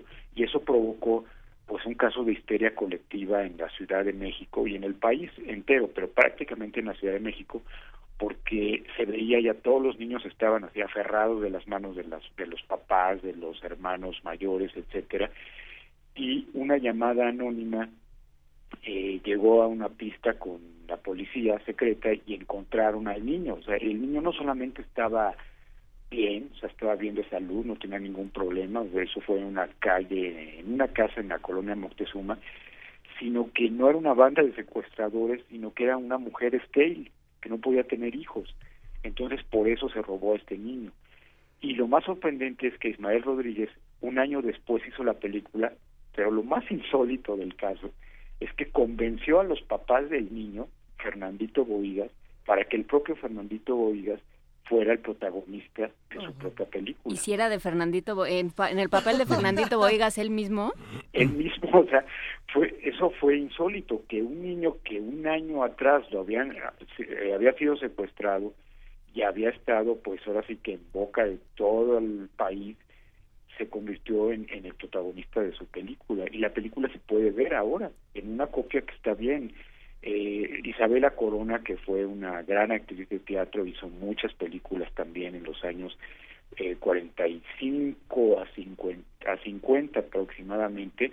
Ella hace el papel de la mujer este, que roba al niño y Blanca de Castrejón, que también hizo muchas cintas, este, como este, nosotros las taquígrafas, por ejemplo, Mamá nos quita a los novios, hace el papel de la mamá de Fernandito Boigas y bueno, Fernandito hace el papel de sí mismo, ¿no? Y, y, y esta cinta, después de estar perdida durante décadas, ahora se puede ver ahí en Claro Video. Habría que, bueno, hay que, hay que hacer aquí la anotación. Estamos tomando nota y ahorita vamos a subir a redes toda la, lista de recomendaciones. Pero bueno, un día eh, habríamos de hablar de Ismael Rodríguez, que suena como todo, o sea, si ya nos parecía un personaje después de esta anécdota, suena como alguien a quien habría que discutir con más calmita, con más espacio, este Rafael Aviña. No, por supuesto que sí. Pero bueno, este, alguna otra ya para cerrar esta conversación. Miguel Ángel, tú ya sabes que vas a ver estas vacaciones. Es que lo que comentas, Rafael, es, es, muy interesante porque, bueno, en la, ley de desaparición de forzada y, las, y el la trata de personas, uno de, las, uno de los aspectos más importantes es justamente las, las personas que se roban y desaparecen porque, la, porque están entran en el mercado de las adopciones clandestinas. Y, y bueno, es un, es un tema que, bueno, ya tú refieres ya en una película tan añeja de Ismael Rodríguez. ¿no? Sí, eh, eh, esto, esto bueno, ahora es un es un tema de actualidad que es terrible. Y en este sentido lo lo que fue justamente conmovedor en ese caso fue que a esta mujer que todo el mundo la odiaba en un principio, después todo el mundo pues le tuvo como cierta consideración, porque en realidad se robó al niño por eso, porque ella quería tener un hijo y no podía. Sí, que hablando de películas, el olfato cinematográfico de Ismael Rodríguez, o sea, esa es una gran historia. Esa es una historia humana, dramática, con muchísimos matices, sin buenos ni malos, ¿no? Sí. O bueno, con, ambivalencias. Y además una, como tú dices, o sea, la verdad es que Ismael Rodríguez es uno de estos directores que no ha tenido el impacto, digamos, de un Galindo, de un Buñuel, de un Gabaldón, o sea, siempre se vio como un realizador de segunda. ¿Por qué? Porque aparentemente él hacía películas populares, películas para el pueblo. O sea, este es el caso de nosotros los pobres, ustedes los ricos, Pepe el Toro. Que la verdad es que a mí me fascinan, las tres son eh, espectaculares y uno las puede ver y no se cansa. Les puede dar risa o puede parecer este un exceso, pero son películas que nos refieren a una época determinada. O sea, sí, sí, sí son testigos fieles de su tiempo. Pero Ismael Rodríguez como dices, tenía ese olfato enorme para poder captar determinadas cosas. Otra historia que justamente está ahí en, en, Claro Video es Borrasca en las Almas. Esta es una película con Marilena Márquez, Roberto Cañedo, Gustavo Rojo, y que también es una película pues perdida, que no se conoce mucho, pero lo más fascinante es que está filmada íntegramente en un lugar que fue la ciudad industrial en San Juan de Aragón, y es un, un modelo utópico social existió en México en los años 50 y que poco se conoce porque el dueño de esta ciudad industrial, que era el dueño de DM Nacional, eh, construyó esta ciudad para sus obreros. Entonces, los empleados de este lugar tenían ahí cine, teatro, escuelas, tiendas, deportivo, eh, sus casas, o sea, todos vivían ahí en esta pequeña ciudad industrial en donde tenían absolutamente todo, no tenían que salir a ningún lado y además tenían los este eh, o sea, tener todos los, eh, los beneficios mayores que pueda tener cualquier otro obrero en, en el país entero. Y esta película, que es una historia melodramática, la filmó Ismael justamente en la ciudad industrial para mostrar cómo era este sitio. Buenísimo. Pues muchísimas gracias, queridísimo Rafa Viña. Ya nos despedimos, pero antes de eso, nada, dinos dónde te podemos encontrar, qué planes tienes para, para, para el futuro, para que estemos contigo. Bueno, pues estoy ahí en el diario Reforma, publico los viernes en primera fila, también en revista R más o menos cada cuatro o cinco semanas y próximamente estará ya por salir un libro sobre el cine mexicano policiaco, este cine negro serie B este nacional. Va a salir este año espero que sí. Ya estás. Pues ojalá que nos veamos por aquí para platicarlo pero que nos veamos también antes para hablar sobre series porque ya empezaron todos a hablar eh, ya empezaron en redes a, mencionar Whitechapel, eh, Sense8 y varias cosas. Si es que nos vamos a tener que mudar de género un ah, yo estoy muy triste con lo que le pasó a Sense8, pero, bueno, ya, será después. Gracias, Rafa Viña. Claro que sí, un abrazo para todos, que la pasen muy bien. Música, Miguel Ángel, que Sí, tenemos a Banda Landowska, Gigan Rondó y Ramón es eh, Banda Landowska es una de las principales responsables de la recuperación de un instrumento olvidado como el clave y consecuentemente de su extenso y rico repertorio. Encargó a diversos compositores contemporáneos, Falla, Poulenc, nuevas obras. Vamos a oír esta, esta composición de Rameau, compositor, clavecinista y teórico musical francés.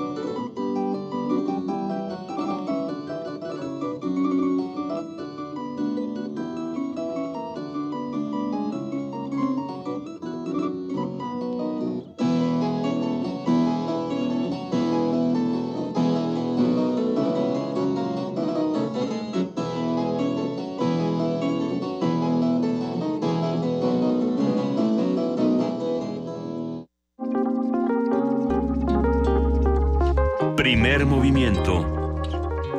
Hacemos comunidad.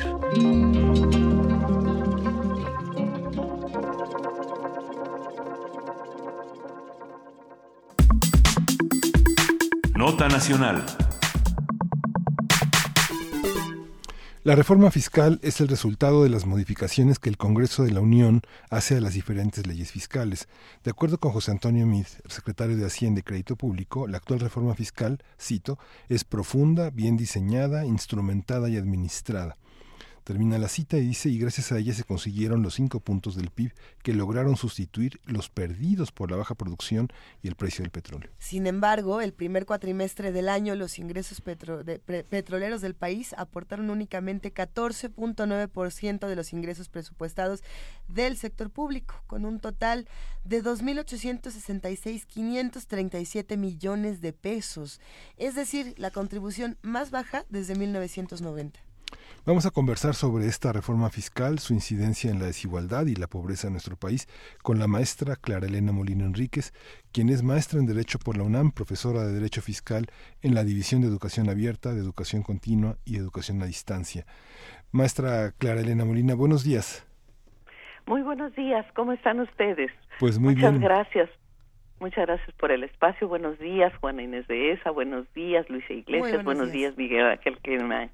Y muchas gracias por darme esta oportunidad. Gracias a usted, maestra. ¿Cuál es, cuál es la importancia, la trascendencia de esta reforma fiscal y qué, qué significa en el marco de esta demanda que desde 2016 tiene el Fondo Monetario de crear un consejo consultivo, un consejo, un, un consejo fiscal independiente? Bueno, la verdad es que la reforma fiscal o, llam- o llamada reforma estructural se hizo desde 13 de diciembre de 2014, es decir, de perdón, de 2013 para estar vigente en durante 2014.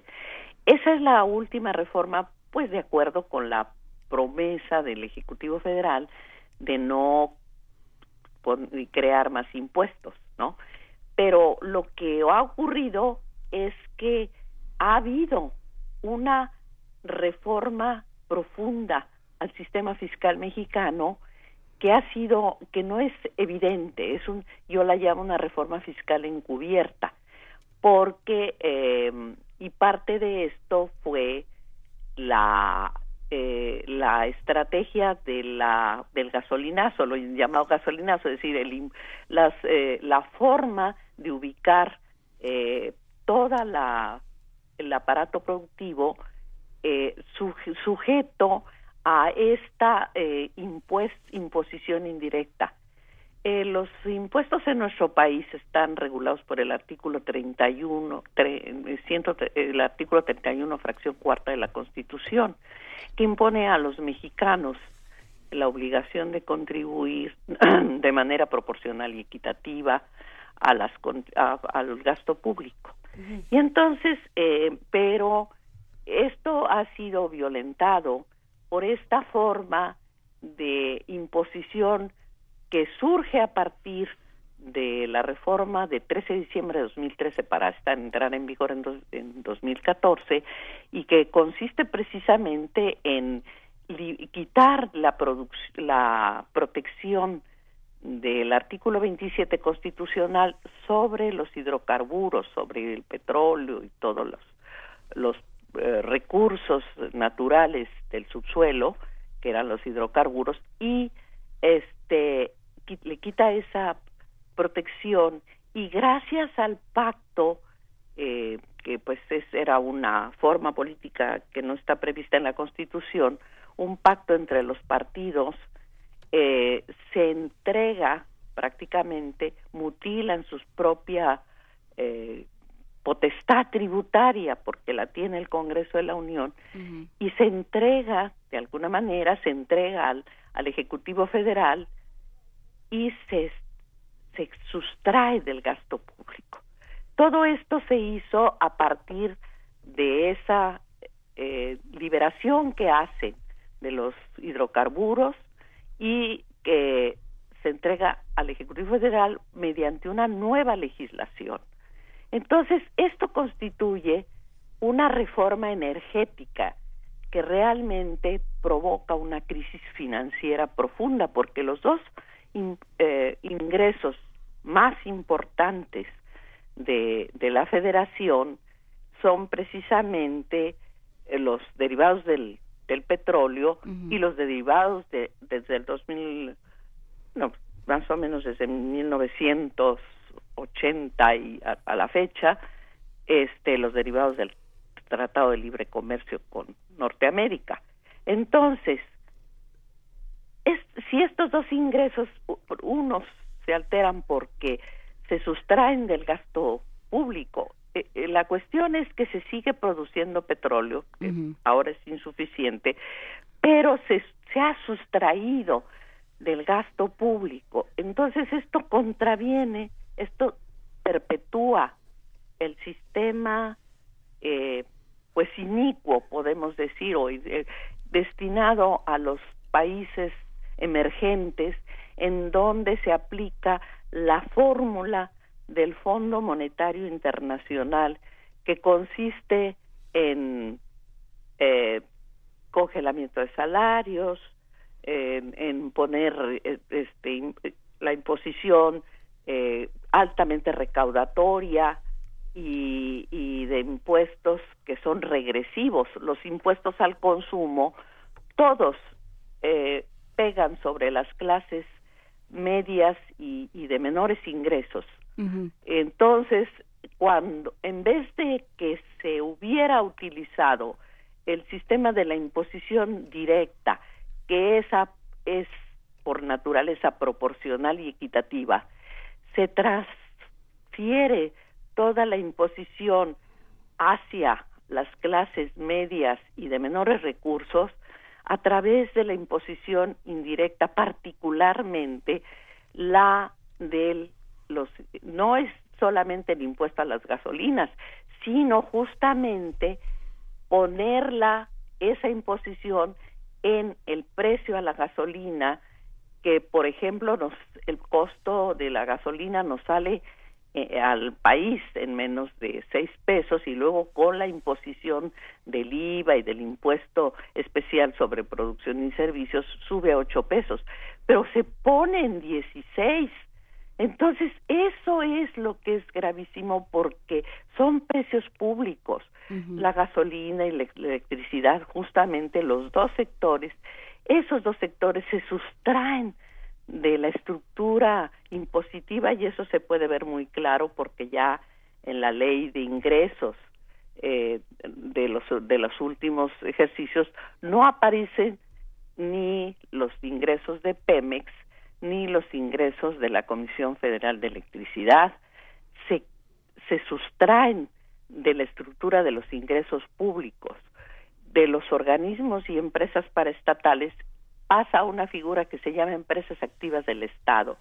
Pero ya esos ingresos ya no están en la ley de ingresos de la Federación para este ejercicio.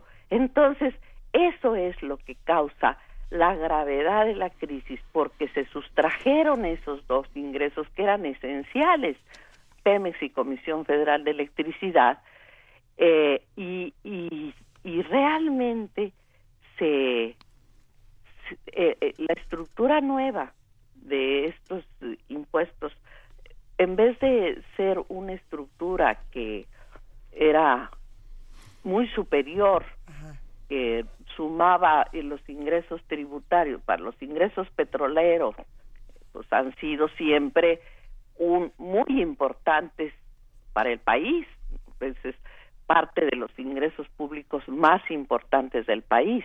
Entonces, el hecho de que se haya sustraído de la de la de los precios del, del, de los ingresos públicos, que los ingresos presupuestarios para 2017 tienen una participación muy, muy inferior a la que tenían en los ingresos del gobierno federal.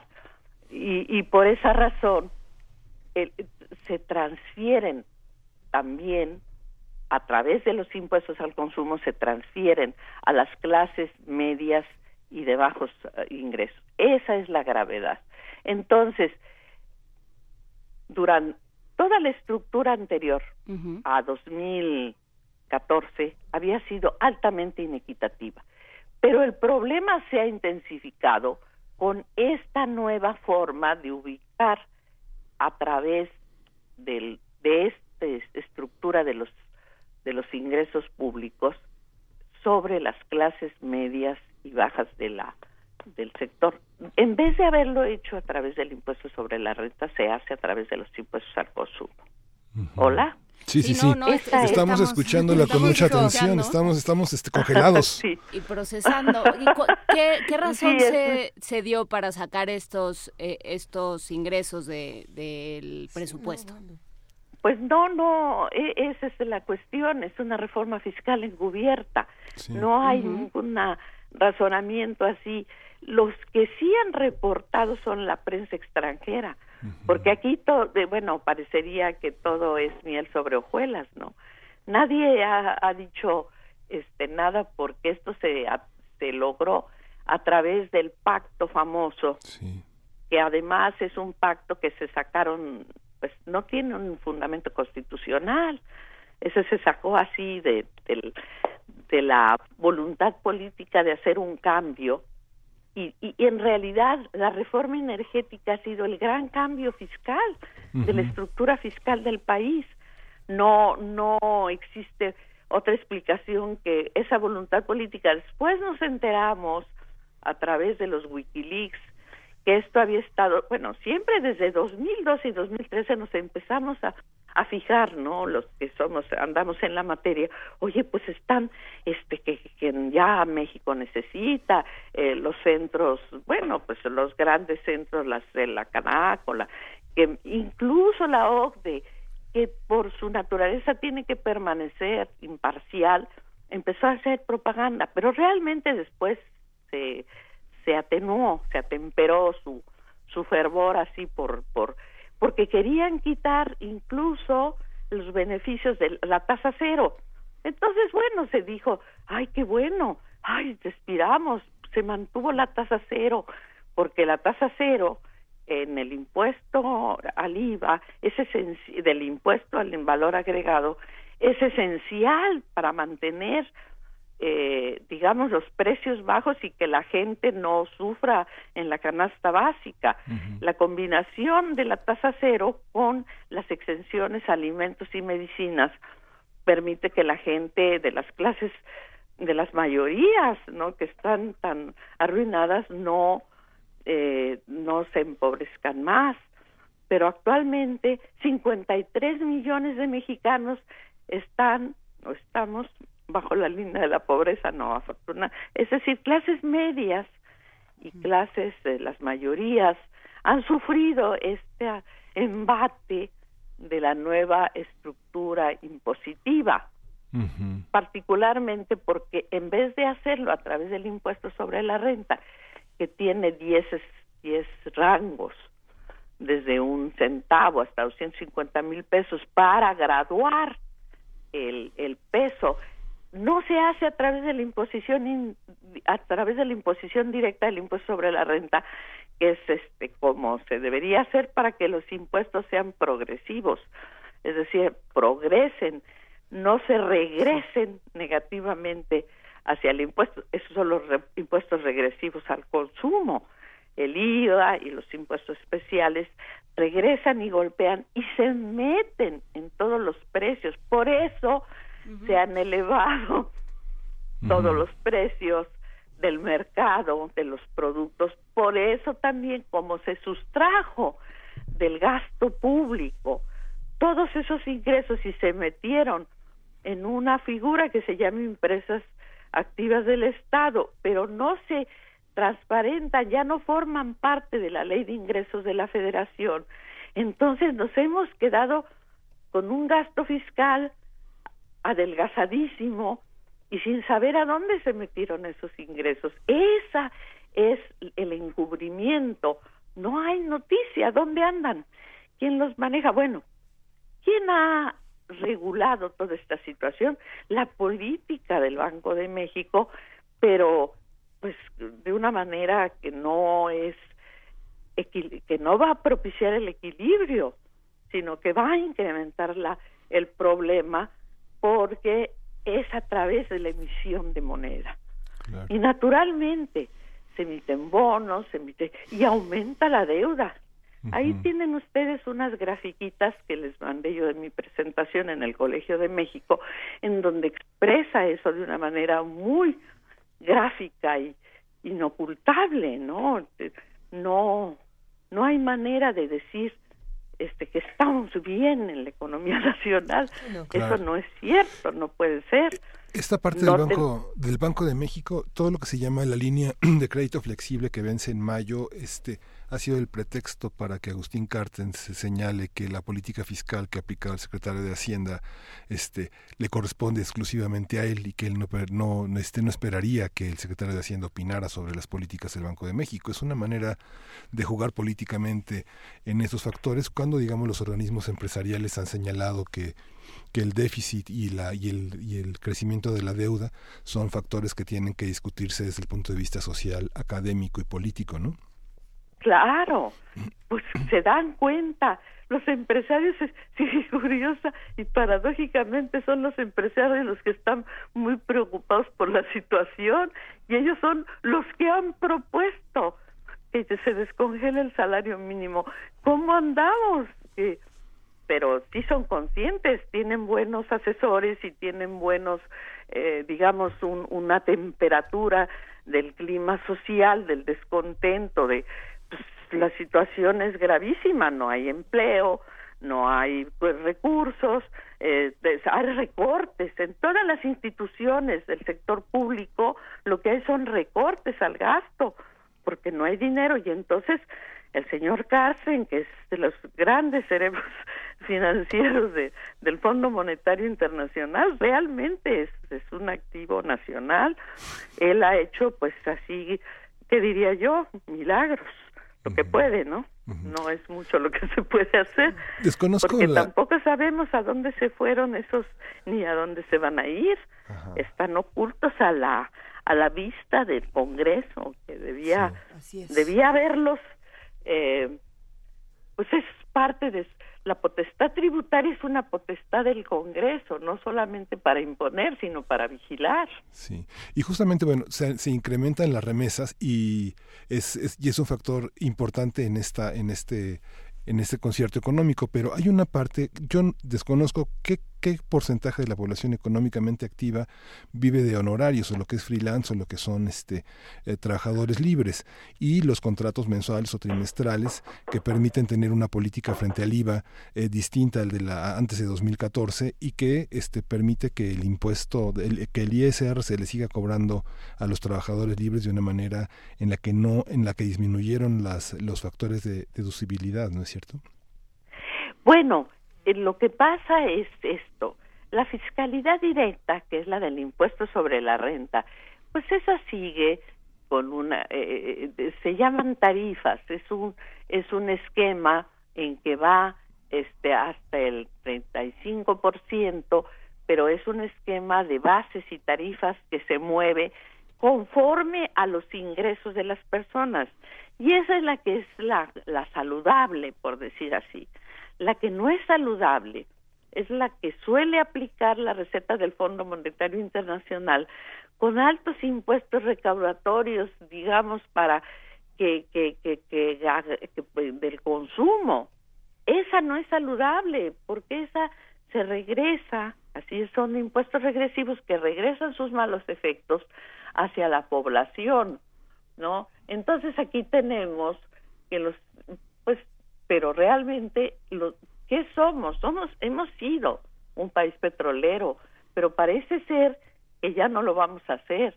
Miren, en esa tablita que yo les presenté, teníamos que Pemex y la Comisión Federal de Electricidad en 2013 aportaban el 43,1% de los ingresos públicos en 2016 el 2.6%, en 2017 el 2.4%. Por eso, porque esos ingresos se metieron y ¿cómo es posible? Ya no están en el gasto público. La Comisión Federal de Electricidad aportaba el 29.8 en 2013. el 2016 el 2.5 y en 2017 el 1.6. Entonces, entre Pemex y Comisión Federal de los ingresos públicos era 73% en 2013 y en 2016 es el 5.1 y en 2017 es el 4.0. Este, y realmente también se han, eh, digamos, manipulado los ingresos públicos del IMSS y del ISTE, porque en 2013 era 26.9, en 2016 1.8 y en 2017 1.8. Entonces, todos esos ingresos desaparecieron del gasto público. ¿Quién tiene control? Pues teóricamente es el el Congreso de la Unión. Eh, el que la, la, facultad exclusiva de imposición corresponde a la Cámara de Diputados porque son los representantes del pueblo de, de acuerdo con el artículo 39 de la Constitución, pero justamente jugaron un papel eh, que no favoreció a las mayorías que dicen representar. Pues sí, ese es uno de los grandes problemas de de la política en este país, pero bueno, ya eh, a partir de la información empezaremos a, discutirlo de otra forma. Vamos a subir a redes la información. Muchísimas gracias, doctora Clara Molina Enríquez, por estar esta mañana con nosotros. Gracias por la oportunidad. Que tengan ustedes un buen día. Igualmente, hasta luego. Hasta pronto. Vamos a escuchar más música aquí en primer movimiento para irnos preparando para la nota internacional donde vamos a hablar de Qatar, vamos a hablar de Arabia Saudita. Y bueno, pues tenemos esta curaduría que nos ofrece Dulce Wet, quien es jefa de la discoteca de Radio UNAM. Y justamente es una este un aniversario de Ernesto Halfter.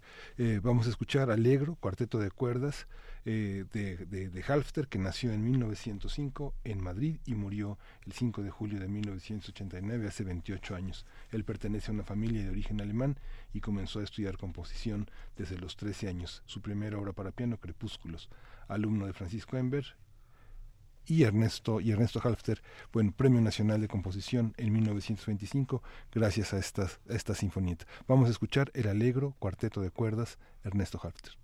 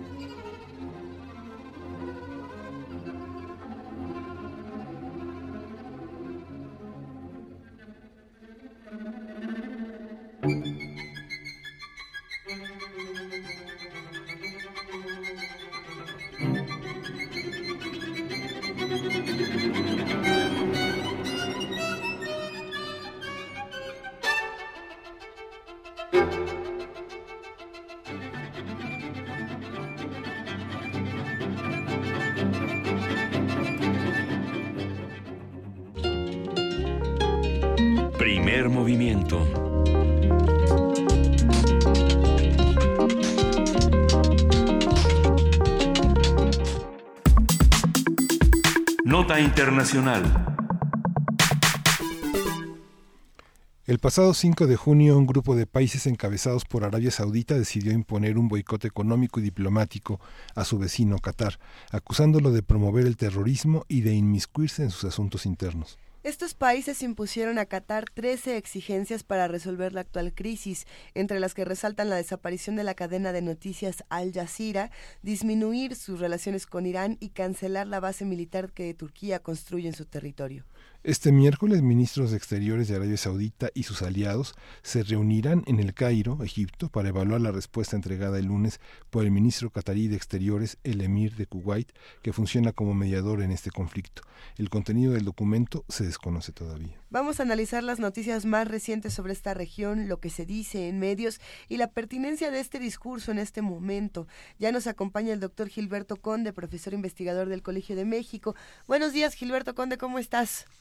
Hola Luisa, qué gusto saludarte de nuevo y, a, y a, también a Miguel Ángel y a, y a, Juan Inés. Bueno, sabes que es un gusto eh, escucharte que, y que todos estamos muy atentos a lo que nos vas a contar porque estamos tratando de diseccionar qué es lo que está ocurriendo eh, entre Arabia Saudita y Qatar. Por favor, cuéntanos un poco. Bueno, es este el día de ayer en la noche se venció el, el ultimátum que pusieron los países miembros, varios países miembros del Consejo de Cooperación del Golfo, encabezados por Arabia Saudí y Emiratos Árabes, además de Egipto, eh, que le impusieron a Qatar, y por lo tanto hoy tomarán las decisiones de lo que van a hacer. Ahora, ¿de qué se trata el problema? Aquí es eh, bastante confuso porque parecieran las los alegatos que se hacen contra Qatar parecieran un poco extraños, sobre todo eh, el que tiene que ver con el financiamiento del terrorismo, el apoyo al terrorismo, dado que la trayectoria de estos países no necesariamente, en, en este respecto, no necesariamente es tan distinta una de los otros. Eh, puede ser distinta en cuanto a los grupos que apoyan, eh, quienes definen a quienes como terroristas, si todos están de acuerdo en que jamás o los hermanos musulmanes son terroristas, eh, pero en cuanto a otros grupos no parece haber tanta diferencia en la actuación y en la trayectoria de estos países. Entonces, eh, parece extraño. Las claves eh, son eh, tal vez la, el hecho de que se acuse a, a Qatar de estar, eh, de tener y de financiar la, la cadena Al Jazeera. Y, además, bueno, todo esta, este problema, eh, quieren que se vaya a Turquía, de ahí, eh, de su base militar que están construyendo, que se interrumpa. Bueno, ¿Cuál es el fondo del asunto? Yo creo que hay eh, dos. Uno, por un lado, está eh, el hecho de que Qatar está tratando de tener una influencia regional importante eh, y eso no le gusta a Arabia Saudí. Arabia Saudí se siente un poco el hermano mayor de los países del Consejo de Cooperación del Golfo y quisiera que se siguiera la línea de ellos por otro lado, eh, la cadena Al Jazeera y, y, muchas de las organizaciones que ha estado apoyando eh, Qatar, eh, pues han tenido posturas muy independientes respecto de la primavera árabe, por ejemplo, en 2011, o uh, los levantamientos, sí, esos levantamientos populares, pero también los gobiernos un poco distintos que se empezaron a establecer en la región, particularmente en Egipto y en Túnez, eh, que eh, Qatar de, decía, bueno, vamos a guiar, eh, a guiar la cosa, a dirigir el cambio, los cambios que a, a, los que aspira la población, vamos a dirigirlos hacia los hermanos musulmanes, que son organizaciones establecidas, que ya conocemos, con dirigencias conocidas. En cambio, Arabia Saudí era de la idea de que no, que nada, que no debía haber ningún cambio en la región eh, de ninguna manera. Y en esto apoyaron a los militares en Egipto, por ejemplo, que eh, tomaron el poder en 2013 y quitaron al presidente electo democráticamente, que era este señor Morsi, líder de los hermanos musulmanes ahí. Y yo creo que por ahí va más bien eh, el sentido de lo que está pasando. A ver, eh, podríamos regresar un poco sobre la hermandad musulmana, porque sí, parece ser que esta institución está en medio de la, de la discusión. También por ahí pasa la discusión con Al Jazeera y, eh, y también está, eh, eh, le está permitiendo a Arabia Saudita establecerse como el como el líder por, por oposición para, para establecerse como el líder de la región de alguna manera. ¿Podríamos detenernos un poco ahí, Gilberto Conde? Sí, claro. Este, mira, eh, Arabia Saudita es, digamos, que esto tenemos que entenderlo también en función de intereses económicos que son muy grandes. Este, nada más veamos la cantidad de dinero que le ofreció Arabia Saudita a Donald Trump eh, para la industria bélica de Estados Unidos. 110 mil millones de dólares, creo que ya lo hemos comentado, es una cantidad alucinante de dinero que se ofrece así como, ahí te va para que estés tranquilo, ¿no? Este, estamos hablando de una eh, clase capitalista mucho, mucho, muy rica que tiene intereses económicos fenomenales y que quieren ver eso, esos intereses económicos eh, salvaguardados y creen que para ello la mejor manera es mantener la eh, el régimen político, los regímenes políticos que habían tenido desde aproximadamente 1970 hasta 2011 en la región. Y quieren perpetuar eso porque esos regímenes les habían funcionado para salvaguardar, salvaguardar sus intereses. Esa es la visión de Arabia Saudita y no, quiere, no querían ningún cambio. Ningún cambio. Eh, sin embargo, las, eh, los levantamientos populares en la región fueron una realidad.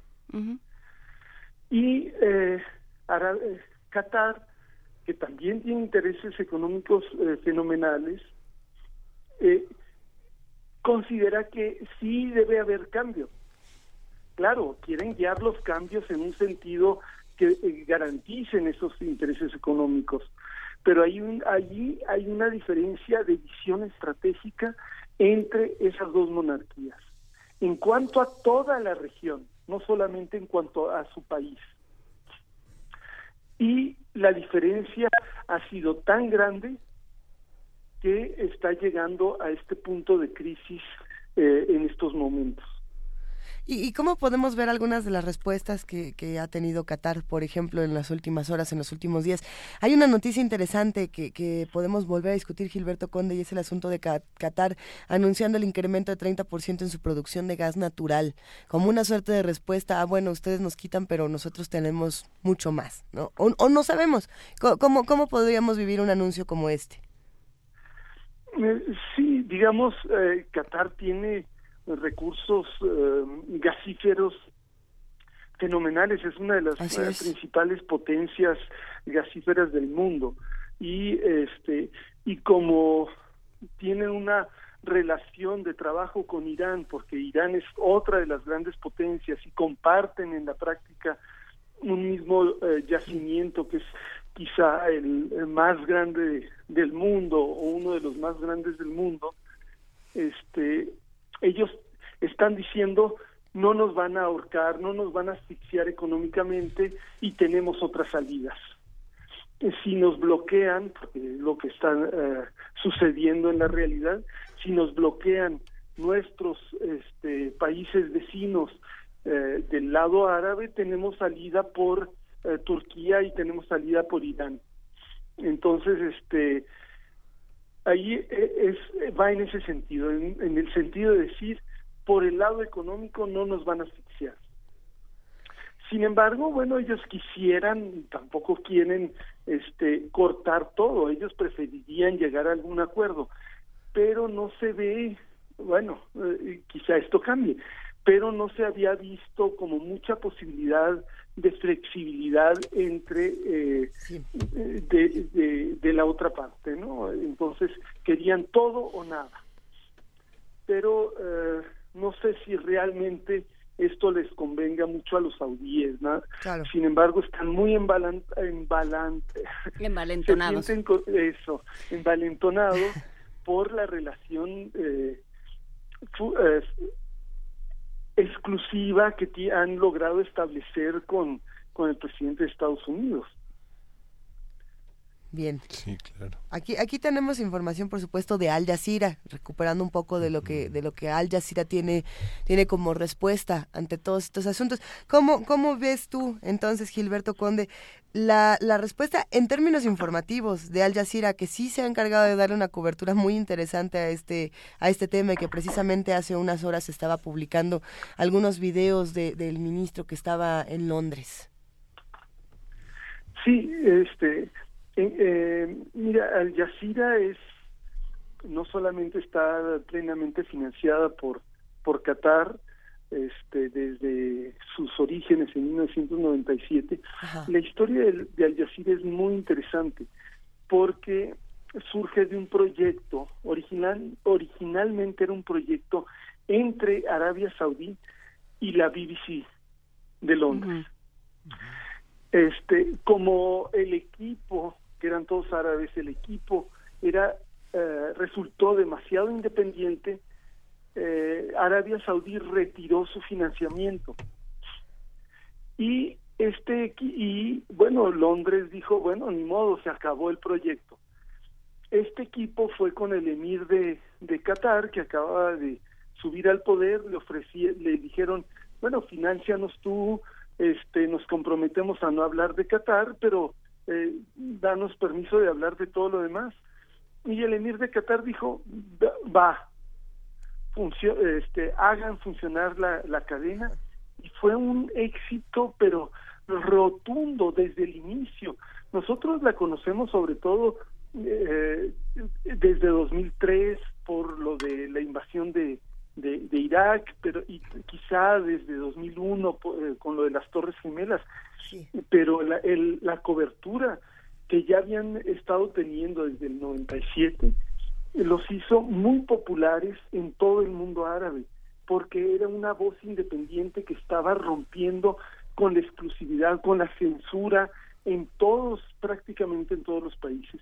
Entonces es realmente Al Jazeera se ha convertido en una en una conquista de todos esos pueblos, aunque mucha gente no esté de acuerdo con líneas editoriales, con algunos comentaristas, este, pero saben que pueden obtener información que de otra manera no obtendrían. Entonces, para para gobiernos como el actual de Egipto o para el de Arabia Saudí, es clave poder controlar las voces si quieren tener un sistema de gobierno como el que se había tenido hasta 2011, pues es muy importante acallar todas las voces. Sin embargo, lo que, de lo que no se dan cuenta es de que su propia población ya no es la misma después de 2011. No, es, es interesante lo que ha estado sucediendo en Arabia Saudita eh, y, creo que habrá que seguirlo desde el punto de vista, por supuesto, geopolítico, eh, por supuesto, estos, estos juegos económicos y estas, esta serie de guerras de las que hemos estado hablando contigo, eh, Gilberto Conde, estas guerras por encargo, como las llamas tú, que se llevan a cabo en otros lugares, pero que financian otros países, ¿no? Y las industrias bélicas de otros países, son interesantes, pero también a nivel social, ¿no? De, de, pronto empieza a haber movimientos, hay mujeres, hay ya un una serie de mujeres que se suben a los coches, manejan y se toman fotos y hay como una viralización de estas fotos y hay ya una serie de movimientos sociales que no, no existían ni en Arabia Saudita ni en buena parte del mundo árabe. Habrá que ver, es, son procesos muy lentos y muy escabrosos y muy difíciles, pero, eh, pero habrá que empezar a ver eh, qué, qué sucede.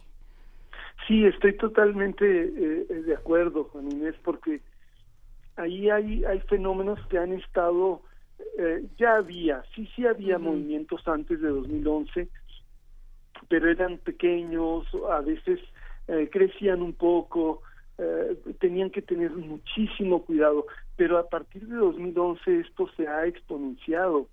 Ahora, el temor también de la población es muy grande. Socialmente, la gente, lo que ocurre en Siria es, es una, una cosa que sí repele, que sí da miedo a la gente decir, eh, bueno, vamos a, cambiar las cosas.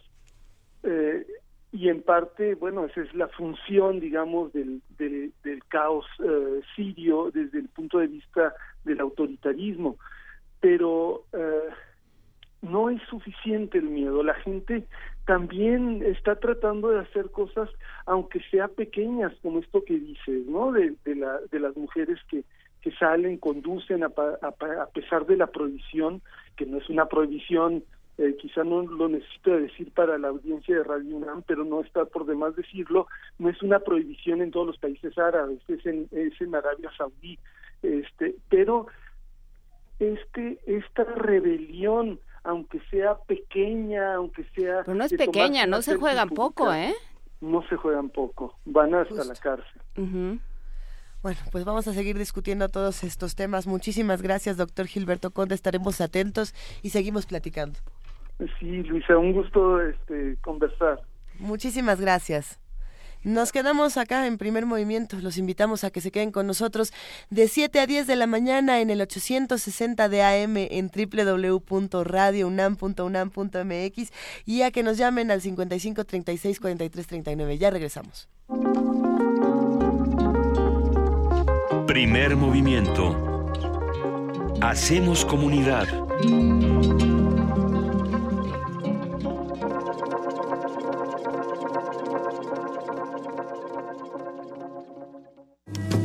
Náhuatl, Mixteco, Maya, Celtal, Tzotzil, Zapoteco, Otomí. Las lenguas originarias de México reunidas en un espacio de interculturalidad. Calme Cali. Calme Cali.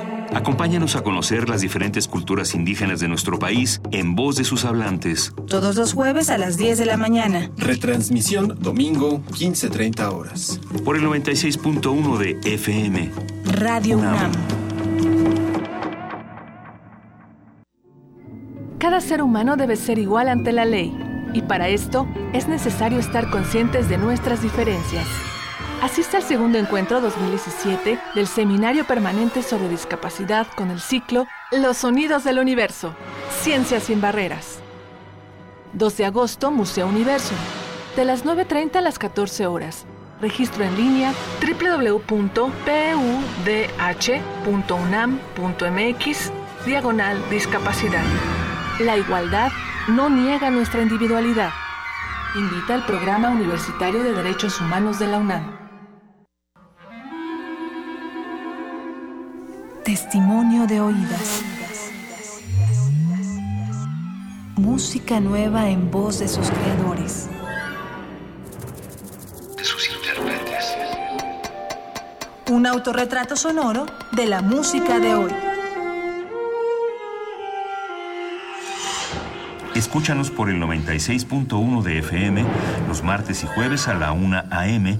o en su retransmisión los sábados y domingos también a la 1 a.m.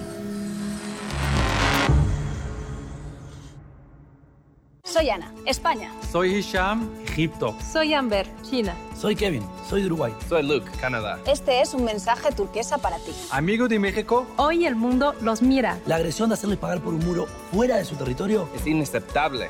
Resisten con dignidad. Y contad con la solidaridad de millones de personas. Porque creemos en la igualdad de todos los seres humanos. De construirse un muro. Vosotros quedaréis del lado correcto de la historia. Somos turquesa, somos Nueva Alianza. ¿Quién dejó miedo?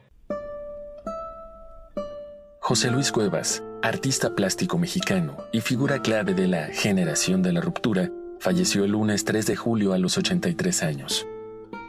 Fue dibujante, ilustrador, grabador, pintor y escultor. Gracias a su iniciativa, se inauguró el museo que lleva su nombre en el centro histórico de la Ciudad de México. Hoy lamentamos su pérdida. Sin embargo, su vasto legado artístico, así como su labor de difusión y promoción de las artes, permanecerán con nosotros por mucho tiempo más.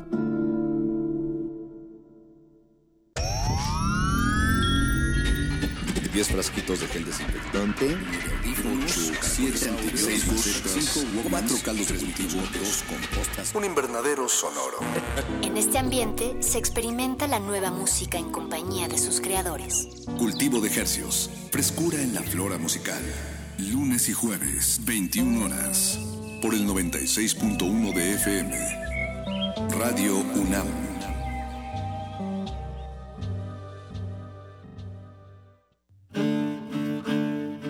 Sumérgete en la música del planeta. Encuentra las perlas acústicas en el Mapamundi. Salpicadas desde Radio Nacional de España, Mundofonías. Una producción de Juan Antonio Vázquez y Araceli Zigane, creada para divulgar los ritmos del mundo. Sábados 6 de la tarde, por el 96.1 de FM. Radio UNAM. Primer movimiento. Podcast y transmisión en directo en www.radiounam.unam.mx.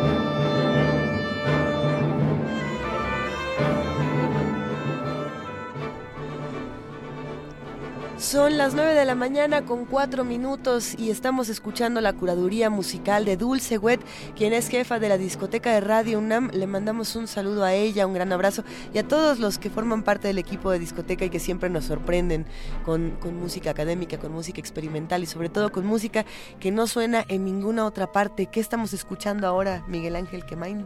Estamos escuchando Danza de Carmen de Ernesto Halfter. Es una composición que eh, realizó para el film Carmen y es una, es, una, es una parte en la que se puede ver cómo Carmen coquetea con Don José y baila para los oficiales. Todo esto evocado por un tema romántico que se repite y que es eh, muy seguido por un minueto muy juguetón como, como lo escuchamos ya este, hace un momento. Pues una maravilla, aquí sigue de fondo para los que están haciendo comunidad con nosotros. Escríbanos, llámenos, tenemos todavía mucho que discutir y se abre la pregunta para la mesa del día. ¿La, la violencia genera más violencia?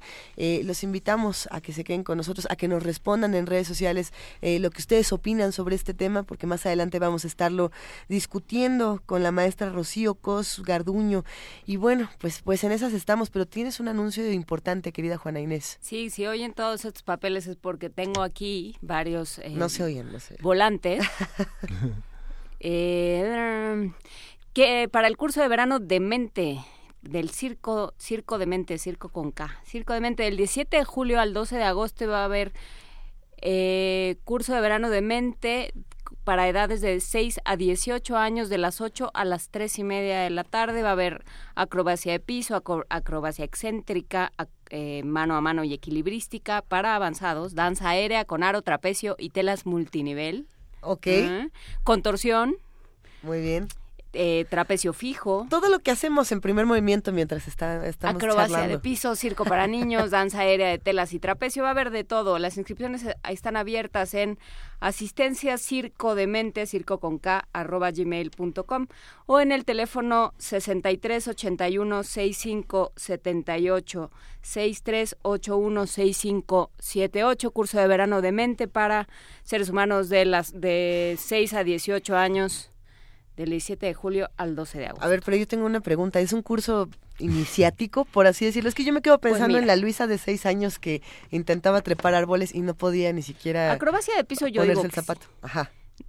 No, acrobacia excéntrica, mano a mano y equilibrística es lo único que dicen que es de avanzados. Ok. Todo lo demás para niños hay acrobacia de piso, circo para niños y danza aérea de telas y trapecio. Yo, yo le, agradecería a Circo de Mente que arme un curso así para adultos, ¿no? Para todos los que También queremos... bueno, ya hay, eso se les hay llama cursos talleres. permanentes, sí, y talleres especiales de trapecio fijo. Ahorita te paso el, el papelito para que tú lo revises. Venga, tenemos más invitaciones, entonces las iremos compartiendo a lo largo del programa, pero para todos los que están interesados en, en estos cursos de verano, ya tenemos entonces el de Circo de Mente, también teníamos por ahí el que nos ofrecieron nuestros amigos de Goya. Eh, pues sí, nuestros. Ah, claro que sí, de IBI de, México. México. Sí.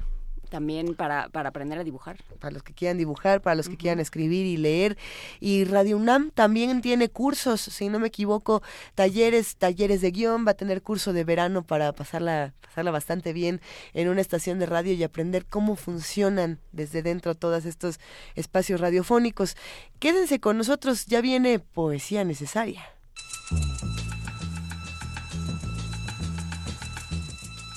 Es hora de poesía necesaria.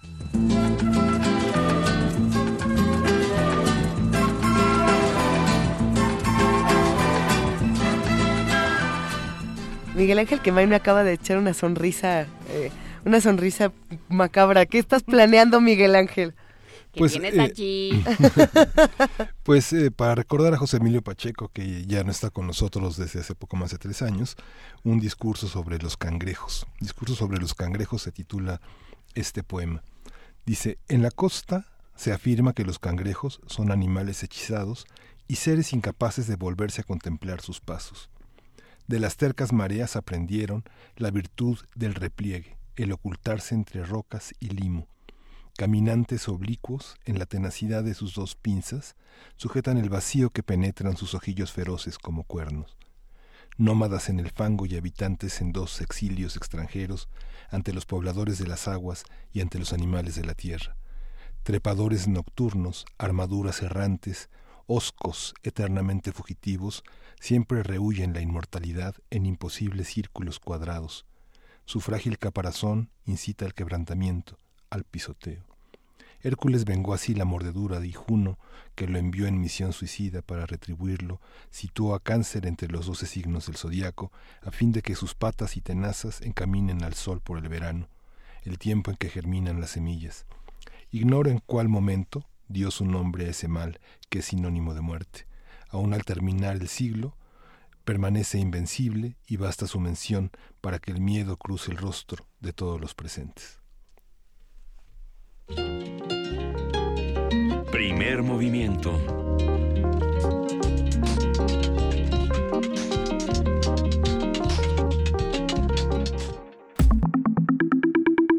La mesa del día.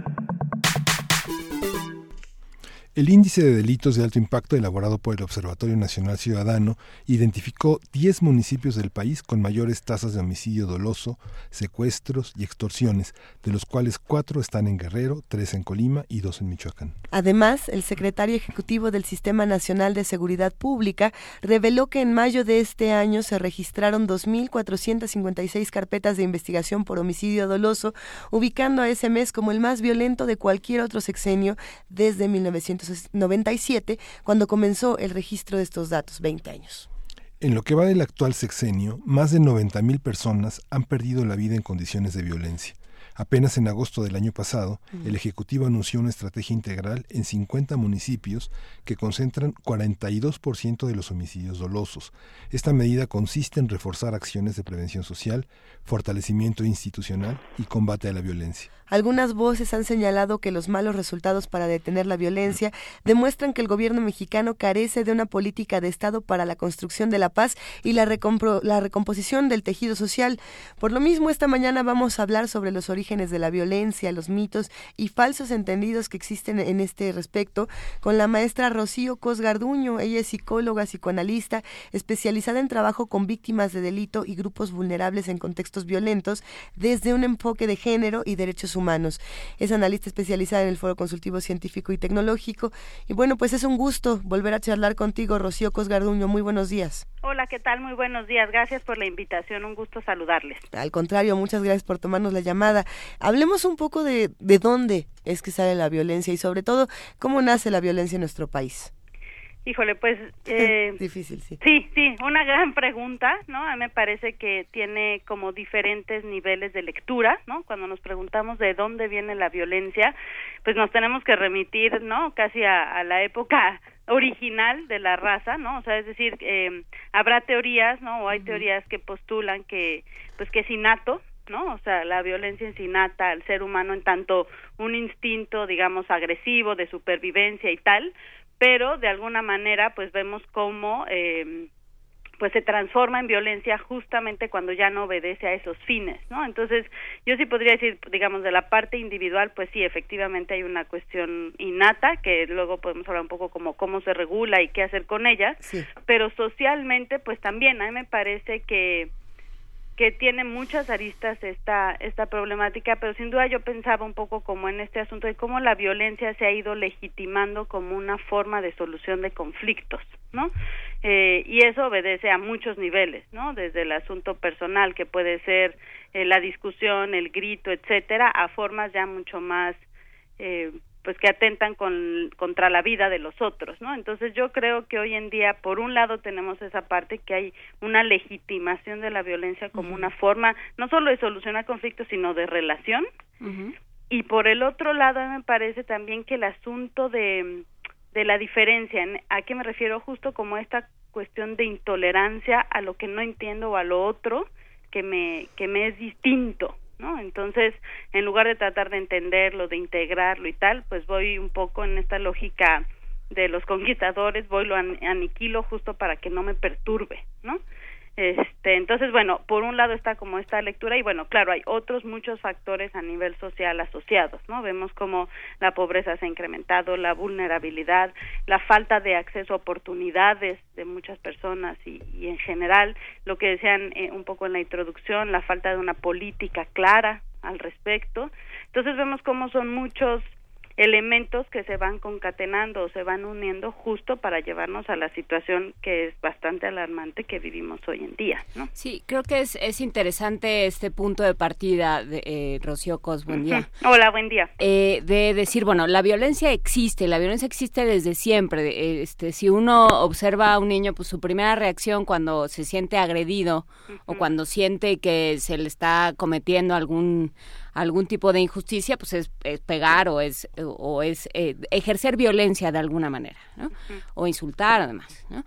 Eh, pero pero justamente creamos una serie de mecanismos que nos ayudan a regularla que nos ayudan a controlarla y a decir, o sea, hubo un momento en el que la humanidad se puso de acuerdo, o bueno, ciertos regímenes se pusieron de acuerdo y dijeron, ok, el único que puede ejercer violencia de manera, o, así debería de ser, de manera eh, legítima es el Estado, ¿no? Yo, a ver, eh, dame tu pistola, yo me hago cargo de ella, y, y, yo me hago cargo de las revanchas y de, y de dirimir los conflictos y de de aquello que tú quieras hacerle al otro para que eh, las cosas tengan otro, otra dimensión, ¿no? sea venganza, sino sea justicia, etcétera. Pero eh, en este momento nos estamos topando con situaciones, o sea, con que a, partir de una serie de, de, problemas sociales y de situaciones se desencadena la violencia y ya no hay este monopolio del Estado de la violencia, sino que todo el mundo empieza a ejercerla de manera inmoderada, incontrolada y muy salvaje. Eh, y entonces, ¿qué hay ahí detrás? Porque se habla, o sea, siempre eh, lo más fácil es decir es que ya no hay valores. Que, a mí me parece que, es una frase muy vacía porque valores sí hay, pero díganle a sus papás no hay los que, a mí me gustan. Los papás no se ocupan, claro, si las mamás trabajan todo el día. O es que ven demasiadas películas. Eso, tenemos estudios tenemos eh, cifras que nos que nos digan algo más que esto que nos que es lo que nos sale como del estómago Sí, pues bueno, hay como muchas, eh, sí, estudios efectivamente que se han hecho al respecto, ¿no? A mí me parece que sí la salida un poco inmediata tiene que ver con este asunto del modelaje, ¿no? Es decir, es que los niños están aprendiendo a ser violentos, ¿no? Y eso puede tener muchas muchas, digamos, eh, entradas, ¿no? Tiene que ver con los videojuegos, con los medios masivos de comunicación, con esta exposición que hablábamos la, la vez anterior, de exposición a una violencia desencarnada, ¿no? Este Y también yo, yo aquí más bien rescataría esta idea de, de este vacío que parece que existe de autoridad. Y me refiero en, no solamente en cuanto al Estado, ¿no? Sino en general, ¿no? Es decir, tanto en la escuela con los maestros, digamos, el maestro ya no representa una autoridad, el director, los padres de familia tampoco, y sí tiene que ver con estos factores donde a lo mejor ahí hay un vacío, entonces lo ocupa la abuelita, pero la abuelita tiene a su cargo a otros diez nietos o el hermano mayor, en fin, ¿no? Pero digamos, no hay un reconocimiento de alguien como una autoridad, entonces no hay quien ponga un coto a esa a ese ejercicio de la violencia, ¿no? O sea, no hay alguien que llegue a instare una ley un límite y diga, a ver, hasta aquí, ¿no? Este, se ha flexibilizado eso en todos los niveles, insisto, como desde la parte familiar, la parte social, la parte gubernamental, donde no hay un límite. ¿Por qué? Pues porque justamente quien tuvo en su momento los límites no los ejerció adecuadamente. Mm.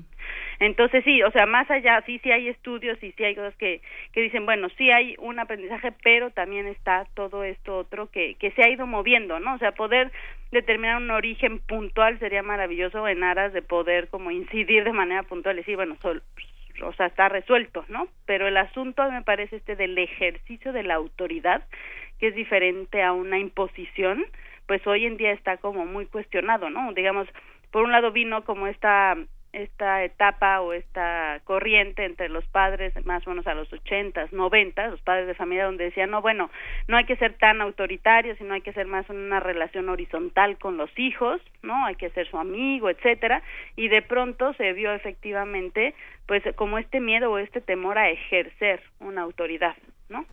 Este, entonces me parece que va un poco más más por ahí, aunque sí, efectivamente lo que decíamos esto de cómo hoy en día hay una exposición a la violencia de una manera cruda y generalizada que, que antes no había, ¿no? O sea, insisto, hoy en día estamos acostumbrados a estas noticias de los asesinatos, los descuartizados, los, ¿no? O sea, todo eso, que además hay imágenes y que eso penetra de una forma mucho más directa en, en general en las personas, ¿no?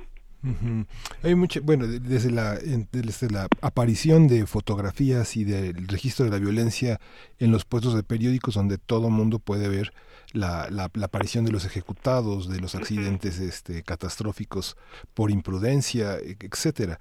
Esta, esta, este registro de la violencia en la vida cotidiana no tiene que ver con la falta de credibilidad en la ley, digamos, este, no sé, tú que eres psicoanalista, antropóloga, eh, la, la- la parte de la, la- de la figura del padre, de una forma de autoridad intrínseca que se va que se va formando por identificación, sin pensar en cuestiones religiosas, la, la, la capacidad la capacidad de compasión sobre los demás, este, ¿qué tiene que ver eso en este desarrollo de una cotidianidad tan tan este tan a- tan penetrada por la violencia?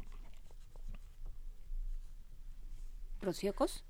Parece que perdimos la comunicación con la maestra Rocío Cos Garduño. Les repetimos, ella es psicóloga, psicoanalista especializada en trabajo con víctimas de delito y grupos vulnerables en contextos violentos. Lo hace desde un enfoque de género y desde el enfoque, por supuesto, de los derechos humanos. Vamos a intentar recuperar la comunicación con, con la maestra Rocío, pero bueno, pues sí, estabas planteando una pregunta interesante, Miguel Ángel, el, el asunto de, de la ley. Habrá que ver desde qué punto de vista lo aborda precisamente la maestra Sí, que Rocío. justamente qué tanto la violencia se vuelve muy barata, ¿no? En el sentido de que si, si sistemáticamente eh, se va sin castigo, ¿no? sistemáticamente el mensaje es que se va sin castigo, pues se vuelve muy muy barata. Es esto, o sea, es, es otra escala de esto que decía, me imagino, la, la doctora Cos de los límites. Pero ¿para quién se vuelve muy barata la Pues violencia? para quien la ejerce. No, por supuesto, no para quien la sufre, ¿no? Es Pero que- claro, quien la ejerce también probablemente la sufrió. Supongo que eso también eh, saca nuevas discusiones, por ejemplo, pensando en lo que alguna vez discutíamos, y, no sé por qué tengo esta tendencia a volver a una plática que tuvimos en algún momento con Marco Lara Clar sobre, sobre la nota roja, este libro precisamente no tan roja, donde lo que él decía es que eh, quién, eh, se preguntaba quién decide qué violencia sí y qué violencia no, y qué hacemos cuando ejercemos la violencia desde los medios de comunicación, pensando en eh, esta violencia nos sale barata porque la publicamos mostramos aquí, porque la mostramos acá, porque la ejercemos o porque marginamos a partir de la violencia. Pero bueno, son otros cuestionamientos. Maestra Cosío Garduño, ¿estás, estás ahí? Sí, aquí estoy. Gracias, Rocío. Cuéntanos, por favor. Eh, Miguel Ángel te planteaba una, la, una la- la pregunta. pregunta, ¿qué, qué papel juega la autoridad, eh, aspectos primordiales en la mente y los aspectos de identificación que se construyen eh, jus- justamente en el, en el concierto de la parentalidad, de identificarse con los padres y de, de aprender a compadecer, de tener compasión por, por los demás? Sí, pues bueno, e- esta, esta temática que planteas, Miguel Ángel, me parece muy interesante porque justamente la función que viene a ejercer en estos términos psicoanalíticos el padre tiene que ver con la ley, es decir, con aquel que limita, ¿no? Que pone un límite a eso que impulsivamente surge. Entonces, em, digamos, eh, eh, es muy importante hoy en día, o sea, esto que decíamos de las imágenes anteriormente, ¿no? Cómo hay esta exposición en los periódicos, en los medios, tal, tal, tiene que ver justamente porque no hay un límite y no se trata entonces de que, de que haya una autoridad física, ¿no? Alguien llegue y diga, bueno, a ver, hay que acotar los límites hasta aquí, ¿no? O sea, porque eso ya te lleva por otras líneas de los derechos de expresión y etcétera, sino más bien con una cuestión interna. Hoy vemos que internamente los individuos, digamos, esos límites o esas sí esos cotos, esas cosas, o sea, esos límites que antes venían y, y operaban, hoy en día no operan del todo o se han ido haciendo mucho más laxos, ¿no? Eh, y yo digo que tiene obedece a muchas cosas. Una tiene que ver sí con este acceso mucho más inmediato a los medios para ejercer violencia, ¿no? O sea, por un lado es mucho más fácil adquirir armas, qué sé yo, ¿no? O sea, como estos medios para ejercerla. Otro tiene que ver con lo que decíamos al principio de que se ha legitimado esa violencia, o sea, ese ejercicio como una forma de relación. Entonces, ¿por qué pondría yo un límite interno si externamente se está permitiendo o incluso no solo permitiendo, sino se está empujando a que uno responda violentamente, ¿no? Que no quiere decir que se justifique, pero de alguna manera hay como un sí un alentamiento, ¿no? Eh, y por otro lado también tiene que ver con que todas estas formas, vamos a decirlo alternativas, pero que tenemos para procesar esos impulsos violentos que tenemos, cada vez cada vez estamos como en esta era de la búsqueda del placer o de la satisfacción de manera inmediata, ¿no? Entonces estamos justo en esa época de la inmediatez. Entonces, todo esto que permitiría, por ejemplo, que tiene que ver con la simbolización, con el arte, con el diálogo, ¿no? Con este tipo de actividades que podrían de alguna manera internamente en los individuos como ir eh, poniéndole límite a este a este impulso hoy en día cada vez vemos que son más precarios. Y lo vemos inclusive desde la forma en que uno escribe no en este asunto de los teléfonos y tal donde ya ni siquiera tenemos que escribir las palabras completas donde un emoticón nos da toda la frase prácticamente o todo un estado. Es decir hoy en día los individuos nos detenemos cada vez menos a elaborar no digamos a a escribir, a expresar las formas de expresión a través del lenguaje que puede ser diverso, no, necesariamente articulado, cada vez son menos elaboradas, entonces eh, eso, digamos, de alguna manera lo que va haciendo es que el impulso o que esta agresividad sea mucho más directa, ¿no? Es decir, Claro.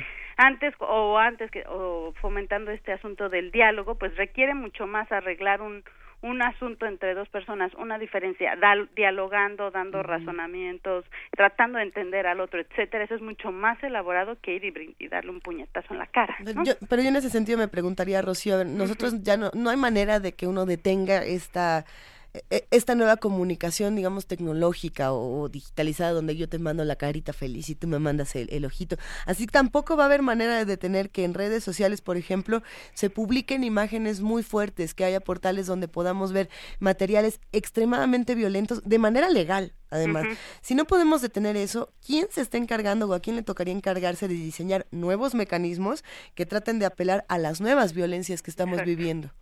Sí, o sea, hay dos cosas, ¿no? Por un lado, yo creo que puede haber o hay la opción de una postura, ya la vez pasada terminamos un poco de una postura ética, de una postura personal, de decir, bueno, Claro. está todo ahí, pero yo decido no verlo o no tener acceso justo porque a mí me violenta o porque me, o sea, me despierta, digamos, por así decirlo, un poco mi violencia, ¿no? Este, y, y bueno, hay muchos ejemplos, ¿no? pero por otro lado me parece que sí, o sea, sí se requiere una intervención del Estado, ¿no? O sea, yo entiendo que todo este asunto, por ejemplo, de las redes sociales, del Internet, de todo este mundo virtual, es muy difícil regularlo y bueno, habrá toda una serie de explicaciones de por qué no se puede hacer, ¿no? Pero de que es necesario, es necesario. O sea, sí necesitamos un tercero que venga e interponga un límite porque claramente, personalmente, no lo estamos pudiendo, o sea, pudiendo hacer, ¿no? Este, y las cosas siguen sucediendo. O sea, eh, la gente sigue subiendo videos, la gente los sigue mirando, la gente, ¿no? O sea, es algo que sigue avanzando y a mí sí es un poco alarmante el- las formas eh, y cómo cada vez va incrementándose el grado de violencia que uno puede encontrar simplemente en una página de Facebook, ¿no?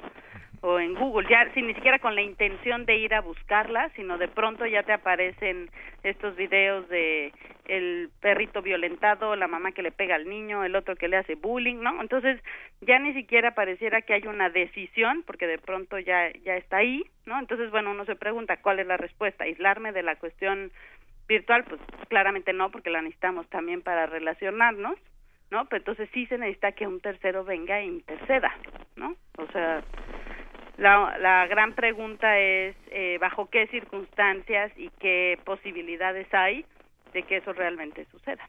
Sí, lo que sucede es que digamos es- esto ya interfiere con la libertad de expresión. Exacto. No sé, este, yo ejercí el periodismo muchos años y tal vez soy muy ñoño, pero eh, registré la- el video que filtró Yunes eh, en la muerte de Castañic, este policía federal en Veracruz, y es, yo notaba cómo mi corazón se aceleraba cada vez que veía entrar a los sicarios al restaurante Claro. y, a- y as- y asesinarlo. Tendría que tener la sangre fría para ver todos esos videos que me correspondería ver como comunicador, pero en realidad me doy cuenta de que hay algo en mí eh, que los convierte en insoportables. Pero también hay otros mecanismos en los que intervienen terceros, como por ejemplo ciertos procesos quirúrgicos, cierto a- a- a- acceso a operaciones que tienes que meter una cédula profesional como médico para tener acceso a cierta, a cierta literatura y así con otros procedimientos. Este, ¿qué, qué, qué, qué genera esa, esa posibilidad de pensar que alguien tiene que seguir la ley del talión para, para vengarse o solazarse con una violencia que no tiene filtros? Es que sí, yo, yo no sé si regular, pero, pero desde luego que, que exista la certeza de que aquello no se va a ir impune, ¿no? O sea, ¿por qué, ¿por qué hay linchamientos? En buena medida, pues porque ya sabes que es lo único que te queda, ¿no? En algún momento tú decías algo, algo similar, Rocío, ¿cómo, cómo hablar de eh, regular la violencia en un estado que tiene la violencia ya como un como o bueno más bien en una en una sociedad que tiene la violencia como último recurso y que lo está utilizando porque ya no le queda otro Exacto. Sí, o sea, Digo, por- siempre quedan pues pero pero es, es muy difícil en este momento. Sí, no, y por eso yo decía desde el principio que es algo como muy complejo porque hay muchísimos, insisto, como muchos factores que entran en juego, ¿no? Entonces, por un lado, esta esta incertidumbre que ante el evento violento que yo pueda padecer, de alguna, no hay una autoridad que me respalde, una autoridad efectiva, ¿no? O sea, Mm. porque si uno, por ejemplo, cuando trabaja con víctimas, ¿no? Uno puede in- eh, tratar de decir, bueno, es importante la denuncia, que no quede impune y tal, pero la realidad es que uno sabe que ir inclusive al Ministerio Público a interponer una denuncia puede ser revictimizar a la víctima, ¿no? Así o sea, es. al final estos estos mecanismos que, exi- que existen teóricamente para resarcir el daño y retornar a la víctima como esa certidumbre y esa pues sí, como un poco esa certeza de que alguien va a hacerse cargo de eso que a mí me hicieron, ¿no? Hoy en día no operan, entonces, ¿qué queda? Y desafortunadamente, y no estoy diciendo que sea la solución, ni mucho menos, pero vemos cómo efectivamente queda que la justicia la ejerce la persona por su propia mano, ¿no? Sí, sin duda. y eso efectivamente pues nos lleva a una cadena este interminable de actos violentos no o sea este asunto de de, de que dicen bueno este quienes justifican la aportación digo yo sé que ahí hay una cuestión una legislación que pero bueno quienes justifican la aportación de arma decir bueno es que sí si el otro viene y me agrede pues yo también estoy listo justo para defenderme y es en defensa propia y todo este rollo pero al final eso va a generar mucha más violencia. Pero entonces también por otro lado uno se pregunta bueno entonces qué se queda o sea Claro. qué queda como entonces quedarse en un- una situación de vulnerabilidad a expensas de un otro y totalmente desprotegido, ¿no? O sea, sí creo que hoy en día estamos ante esta ante esta situación, ¿no? Donde quien nos tendría que respaldar no nos respalda, donde la violencia es cada vez mucho más cercana o esta posibilidad de ser agredido es mucho más real, ¿no? Y este y entonces queda ese vacío y hay como estas dos opciones, o me defiendo yo o nadie más me va a defender, ¿no? Este, no estoy diciendo que sea la solución, pero me parece que es una lectura de cómo está la cosa, ¿no? sí. Rocío, ¿qué nos recomiendas entonces leer? ¿A qué materiales deberíamos acercarnos para entender más de estos temas y con qué reflexiones finales nos podemos quedar? Este, pues bueno, de reflexiones finales a mí me parece eh, importante como un poco yo, la verdad es que soy de la idea, ¿no? Y soy bastante optimista al respecto, o sea, yo sí creo que en algún momento esta posibilidad de dialogar, de apostar por la palabra, de apostar por porque hay una vía de solución de las grandes diferencias a partir del diálogo es posible, ¿no? Entiendo que hay sus matices, pero a mí me parece que, que eso es importante. Me parece que ante esta ola de violencia uno sí puede tomar una postura personal y personal, como digo, personal puede ser, bueno, con los nuestros, ¿no? Las familias, etcétera, decir, bueno, a lo mejor no exponernos a, a estos materiales tan violentos en las redes, este intentar pues sí tomar ciertas si me va me va a dar tranquilidad pues tomar ciertas medidas de seguridad no este y pues bueno por otro lado eh, ya ya no ya no abordamos el tema pero me parece que también tendría que ver con hacerme cargo de mi propia violencia y no ejercerla no en ese sentido procurar no no responder dentro de lo posible con violencia. En las cosas decíamos la vez pasada como muy mínimas no o sea a lo mejor si voy en el auto en lugar de ir pitando todo el tiempo pues a lo mejor me abstengo porque en realidad ni lo voy a lograr y estoy generando más tensión más estrés y el tráfico va a seguir igual no desde esas cosas muy simples hasta otras mucho mayores. Y este y bueno un poco también apostar con esta construcción de paz no me parece que que este asunto de de la solución de conflictos puede ser este por la vía ¿no? O sea, pacífica por la vía del diálogo y cómo retomar eso.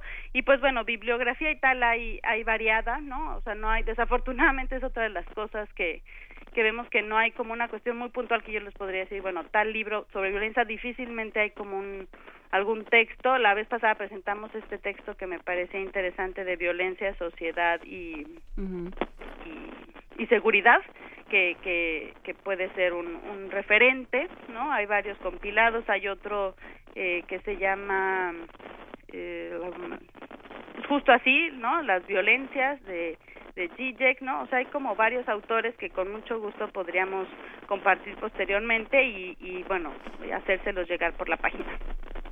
Pues muchísimas gracias y bueno, pues seguimos platicando contigo, Rocío Cos, doctora Rocío Cos.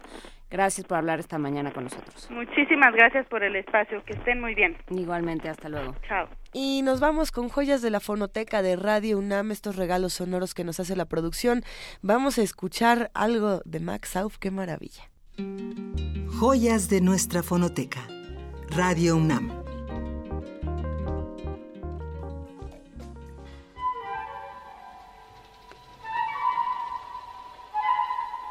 Sigamos con nuestras joyas. Al término de la Guerra Civil Española entre 1939 y 1942, llegaron a México los refugiados españoles acogidos por el gobierno de Lázaro Cárdenas, muchos de ellos vinculados al gobierno republicano derrotado. Estos exiliados se incorporaron al proyecto mexicano de educación universitaria. Radio UNAM se vio reforzada con la presencia de Pedro Bosch Gimpera, Juan Comas, Usbaligay, Agustí Bartra, Ertze Garamendi, Adolfo Sánchez Vázquez, Luis Ríos, Tomás Segovia, Luis Jiménez de Azúa, Joaquín Casaldero y de los actores que formaron parte de nuestra compañía, Ofelia Guilmain, Rafael Llamas, Augusto Benedico, Pin Crespo, Magda Donato, Mercedes Pascual, Antonio Pasí, entre otros. Max Saub llega a México en 1942. Realizó diferentes trabajos con mayor o menor entusiasmo que le permitieron desarrollar su verdadera vocación de escritor. Es él quien le propone a Jaime García Terrés crear la serie de Voz Viva de México. Produce, hace adaptaciones y escribe radioteatros para Radio UNAM. En 1961, Max Saub es nombrado director de los servicios coordinados de radio, televisión y grabaciones de la UNAM. Durante su gestión, logró un merecido prestigio, tenía un proyecto cultural muy claro y supo encontrar a la gente adecuada para realizarlo. El audio que les presento el día de hoy es una conferencia de Max Saub dentro del ciclo Biografías Literarias que se llevaron a cabo en el Teatro del Caballito en 1961. Señoras y señores, veo que desgraciadamente Radio Universidad no tiene todavía el público que merece, porque si se oyera, por mera curiosidad, creo yo que habría esta noche más gente. De todas maneras, muchísimas gracias por haber acudido. Biografía literaria, dice el anuncio, lo cual me sorprende bastante, porque si es biografía, no creo que pueda ser literaria, y si es literaria, no puede ser biografía. Si es, como dijo Alfonso Reyes, historia en mis libros, no pienso hacerla porque son demasiados. Así que me voy a limitar a leer algunos textos que se refieren a mi biografía. Desde hace algún tiempo, un número no muy variable de estudiantes norteamericanos suele pedirme hacia fin de curso algunos detalles de mi vida, de mis obras, para hacer su trabajo. Les voy a leer a ustedes una especie de machote que tengo ya para estos casos. Como dicen los diccionarios, nací el 2 de junio de 1903 en París, tres Cité Trévise, casi pared por medio de las Folies Bergères, para mayor precisión. Mi padre, que falleció en Valencia hace dos años, lo voy a leer tal y como está. Este escrito es de diciembre del 53. Era comerciante, hijo de una familia bávara con ciertas ínfulas intelectuales. Recuerdo haber visto una vez a mi tío Ludwig Au en München. Era un tipo curioso, grafólogo y autor de numerosos folletos. Mi madre es parisina, ella sí hija de comerciantes, de origen también sajón. Mi padre había viajado bastante antes de casarse, en 1902, en París. Sus negocios le habían llevado ya hacía años a España.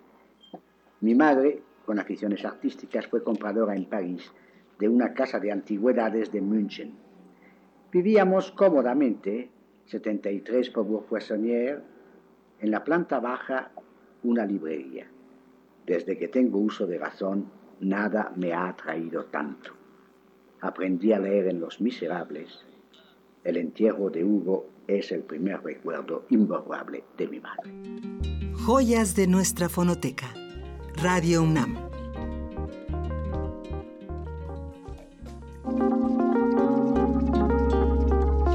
Primer movimiento. Hacemos comunidad.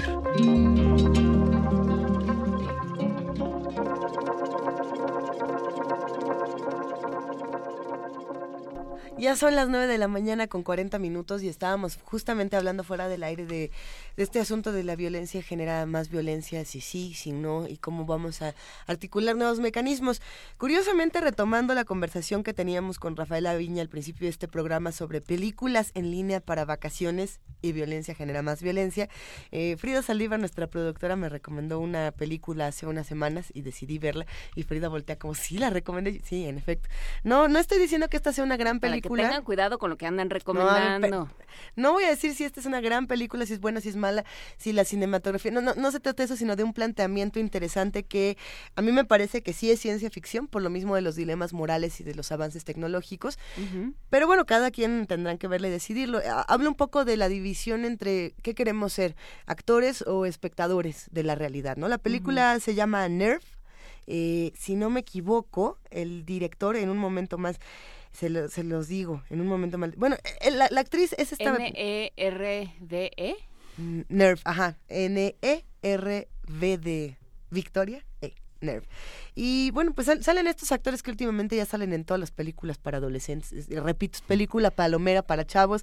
Dave Franco, el hermano de James Franco y Emma Roberts son los protagonistas. Y e independientemente de eso, lo que plantea es, bueno, tenemos este teléfono todos en la mano y podemos volvernos actores o espectadores de una realidad eh, dentro de este juego llamado Nerve, donde tú eliges si quieres eh, actuar por likes, digamos, o eh, pues mandar retos siendo el espectador y pagando cierta cantidad de dinero, que ese dinero lo van a recibir los actores. Eh, recuerda mucho un poco de esta serie Black Mirror, que se ha encargado de mostrar cómo la violencia genera más violencia a partir de los avances tecnológicos y de las redes sociales. Me parece un ejercicio interesante y bueno, lo que va pasando precisamente es que la, la violencia va generando más violencia hasta que este conflicto escala. Y no les voy a contar en qué termina ni, ni qué pasa. Véanla si les interesa el tema de la ciencia ficción y, y los dilemas morales que puede, que puede llevar una tecnología como esta.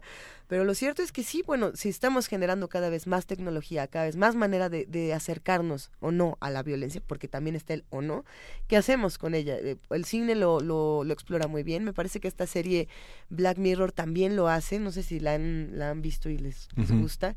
A ti sí te gusta, Sí. Miguel Ángel. Eh, Me parece un ejercicio muy interesante, ¿no? Por ejemplo, eh, uno de estos capítulos que los que nos escuchan ya podrán contarnos si ya lo vieron o no lo han visto, de un, de un joven, un joven que no debe pasar de los 18 años, 17, 18 años que trabaja en un, en un restaurante en Estados Unidos, en un- una suerte de restaurante para niños. Y él ve un video en internet que todos entendemos que es un video pornográfico. Y, y bueno, empieza a recibir una serie de amenazas por haber visto este video. Y de nuevo no puedo contarles en qué termina. Pero el, el acceso a la violencia puede ser muy sencillo. El escape de la misma puede ser lo que es muy complejo. ¿no? Eh, Una vez que te, que te metes a los círculos de la violencia, ¿cómo sales de ellos? Son otros de los dilemas que se plantean. eh, y que bueno, el cine y la televisión tratan de no solamente de demostrarlos, sino también de estudiarlos y de, de generar nuevas discusiones. Yo creo que ahí el tema, eh, lo, lo porque porque nos quedamos andando, digamos, y lo platicábamos eh, fuera del aire. Sí, sí, sí. eh, el, el tema es qué pasa una vez que uno está expuesto a la violencia, qué filtros, qué, qué instrumentos tiene, digamos, para metabolizarla, ¿no? Todos los Claro. días, pero desde, desde siempre, desde el circo romano hasta ahora, la violencia ha sido un espectáculo y ha sido algo que se nos ha mostrado a manera de, em, de, de, de justificación para una serie de cosas, a manera, o sea, ahora nos pueden decir que pueden hacer lo que sea en Siria porque, eh, porque se ha atacado a la población. em, a manera de, de eh, fábula, digamos, eh, para que, de ejemplar, para que no hagamos ciertas cosas. O sea, la violencia siempre ha estado ahí como un Así es. instrumento de control y de ejercicio de poder De relaciones de poder, ¿no? y de relaciones de poder. Entonces, bueno, ¿qué hacemos con eso? Y quienes estamos eh, en posiciones de explicar, ¿no? Quienes están en posiciones de explicar la realidad y lo que sucede, bueno, qué, qué responsabilidades estamos tomando, ¿no? Este, que ya no esté en los medios, pues equivale a, a decir que ya no está. Llevamos mucho tiempo diciendo que es muy grave que no haya periodistas en ciertos espacios de conflicto en el país. Así es. Entonces, bueno, quiere decir que sí necesitamos que eso se reporte, pero ¿cómo? ¿No? ¿Desde dónde? ¿Con qué, con qué palabras? Eh, eh, todo esto tiene que ver con un problema de desigualdad social, como, como decía Celia Mondragón, eh, que nos llamó por teléfono, con una serie de, de problemas estructurales de esta sociedad y con un problema fundamental de es la única manera que tengo de hacerme oír que eso eso es gravísimo. Cuando es la única el- la única vía de comunicación entre los seres humanos pues ya todo se vuelve cualquier discurso de no bueno pero vamos a tratarnos bien empieza a perder sentido ¿no? hay que recuperarlo Pues sí. ¿Tú qué, qué, qué opinas, Miguel Ángel, que veo que estás estudiando Sí, algunos es papeles que, por es que es pensando en la bibliografía, en las guías, en la, en la UNESCO hay varios documentos interesantes para prevenir la violencia eh, entre los adolescentes, fundamentalmente que es una edad de transición en la que la grupalidad es un, es un elemento fundamental y que es una guía es una guía para docentes para establecer las relaciones eh, de grupo donde se da una una violencia en la que la responsabilidad se reparte en el grupo que es una característica en la que los, los actos de violencia son más, más aparatosos. Pareciera que la violencia individual tiene que ver con esto que Juárez criticaba tanto esta, esta palabra hueca, la falta de valores, que realmente este, tiene, tiene, tiene que ver con otros filtros que son de una subjetividad y de una responsabilidad que es mucho más legible que la del grupo. Si uno ve los videos de balaceras, los, los asaltos, todo este tipo de acciones en las que los grupos son lo fundamental, es importante entenderlo. Y estos documentos, que tiene varios, eh, uno de los documentos que estaba yo justamente viendo, Luis, es el, es el, es el documento en el que la guía docente se refiere tiede al tema de violencia, eh, cómo controlar la violencia, en los, poner fin a la violencia en la escuela, que es el tema del bullying. Y bueno, hay toda una serie de aspectos que, que nuestros radioescuchas deben conocer eh, y muchos que, que, no.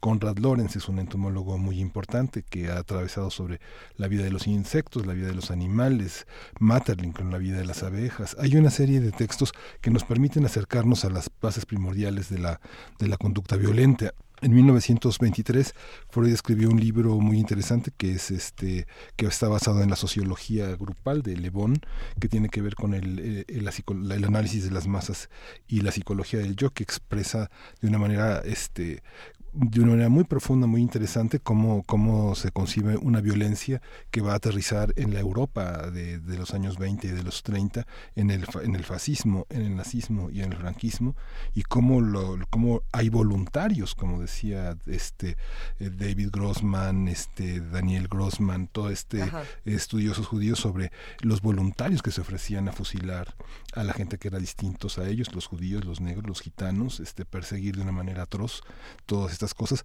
de una manera no muy distinta como vemos hoy este los grupos de, de, de sicarios que funcionan en, en, en el país. ¿no? A ver, pero te, acabas de mencionar muchos autores importantes y muchos pensa, pensadores importantes.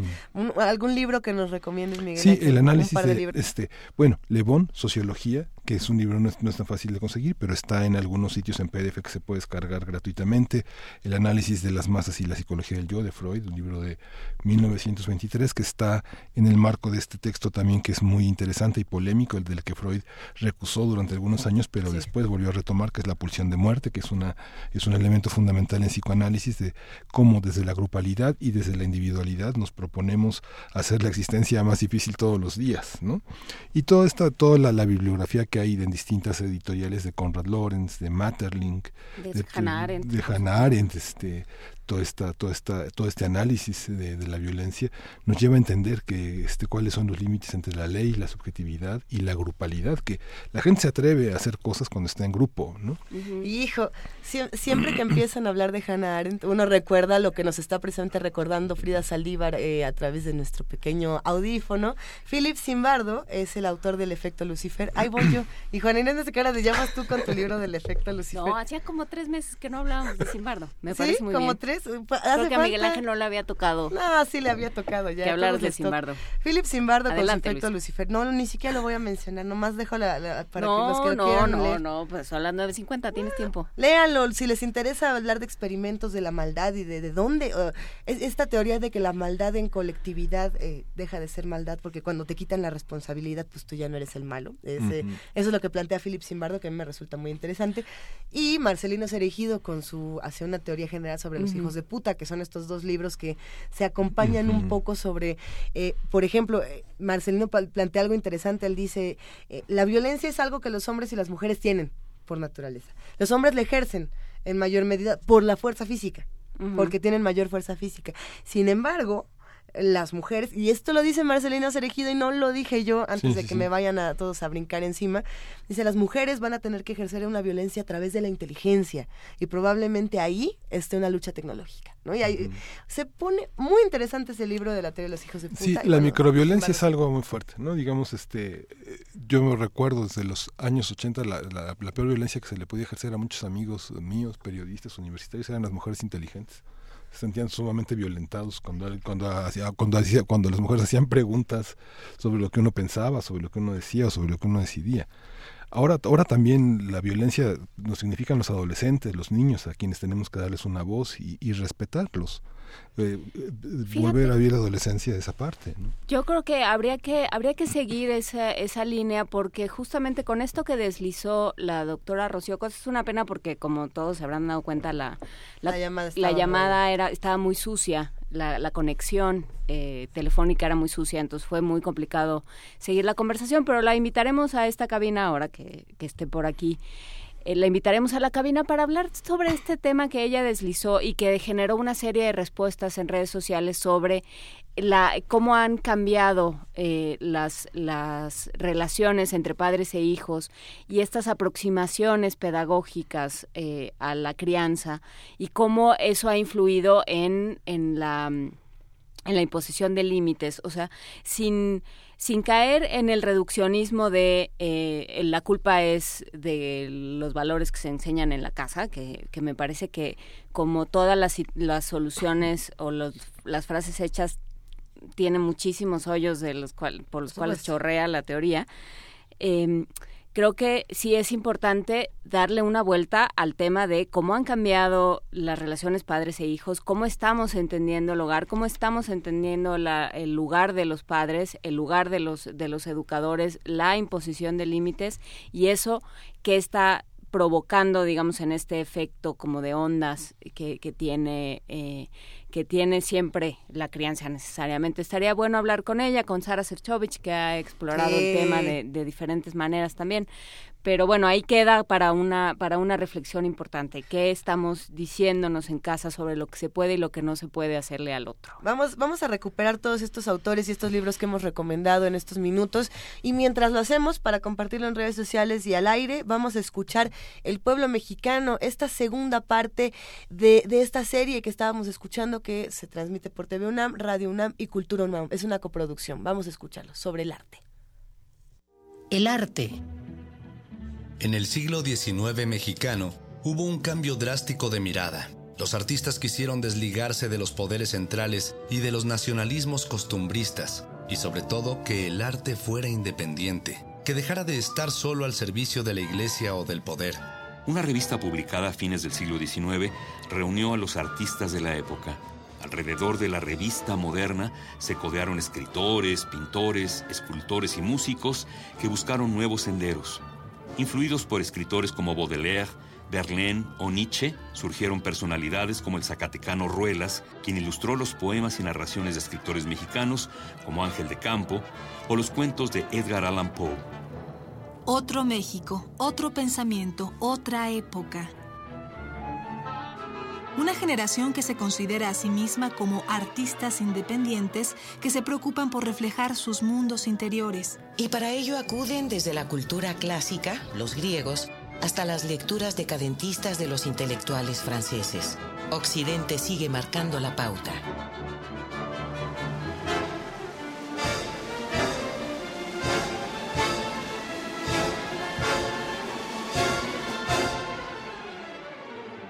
El fin de la Revolución Mexicana hizo renacer el nacionalismo y pretendió abandonar los suspiros y adulaciones del siglo XIX por la cultura europea.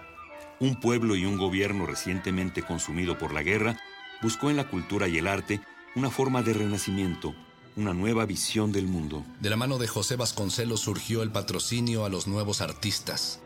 Surge así con Montenegro, Rivera, Orozco y Siqueiros el muralismo mexicano. Y ciertamente estos artistas logran un movimiento artístico totalmente original.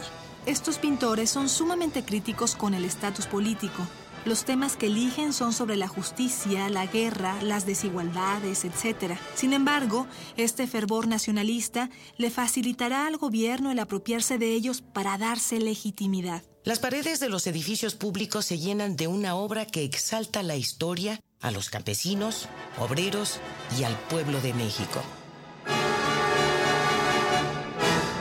Y sin proponérselo, la propuesta moralista se vuelve el discurso oficial, la era de bronce de un gobierno unipartidista que no tenía nada de revolucionario ni democrático.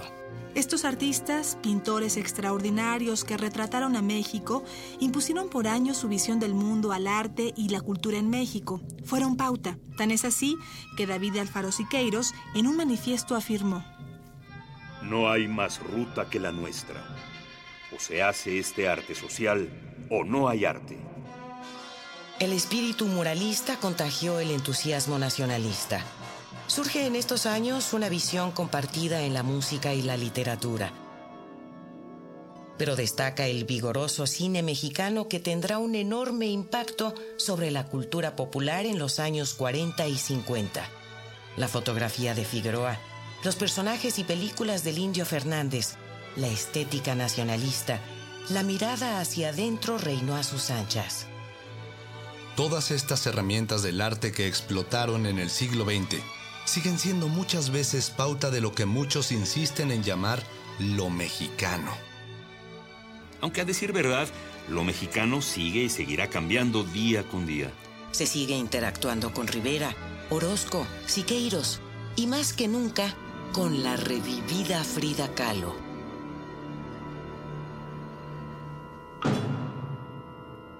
En los años 60 surgió un movimiento de respuesta a toda esta visión exacerbada de lo mexicano. En las artes plásticas apareció la llamada generación de la ruptura. El arte, entre otras cosas, tiene como misión no solo representar lo visible, sino hacer visible. Seguir un solo lineamiento es cerrarse a lo otro, no verlo.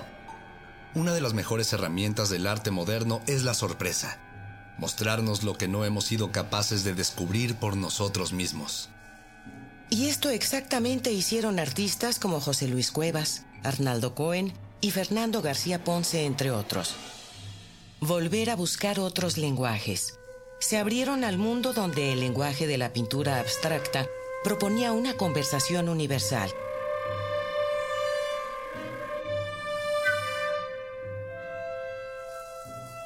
Aquí está la abstracción pura de Lilia Carrillo. El collage, los empastes y formas geométricas de García Ponce. Los juegos visuales de Roger von Gunten. Ya no hay un discurso social, sino un interés por las formas, los colores, las vanguardias. La pintura mexicana dejó de ser patrimonio de un enfoque dominante. Dio comienzo a una nueva tradición, una expresión poderosa y solvente.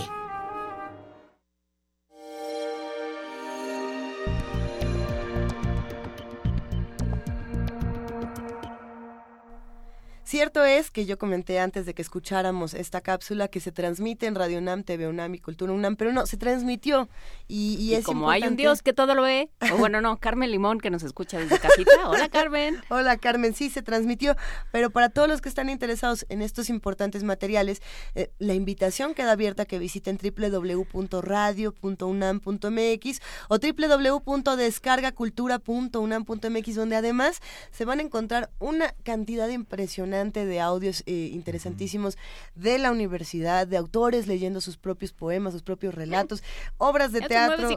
ya, nos vamos. Bueno, muchísimas gracias a todos los que hacen posible el primer movimiento. www.radionam.unam.mx y nos escuchamos mañana de 7 a 10. Gracias, Juana Inés de esa. Gracias, Miguel gracias a ustedes. Gracias a ustedes. Este, esto fue Primer Movimiento. El mundo desde la universidad y una curaduría de Dulce Wet.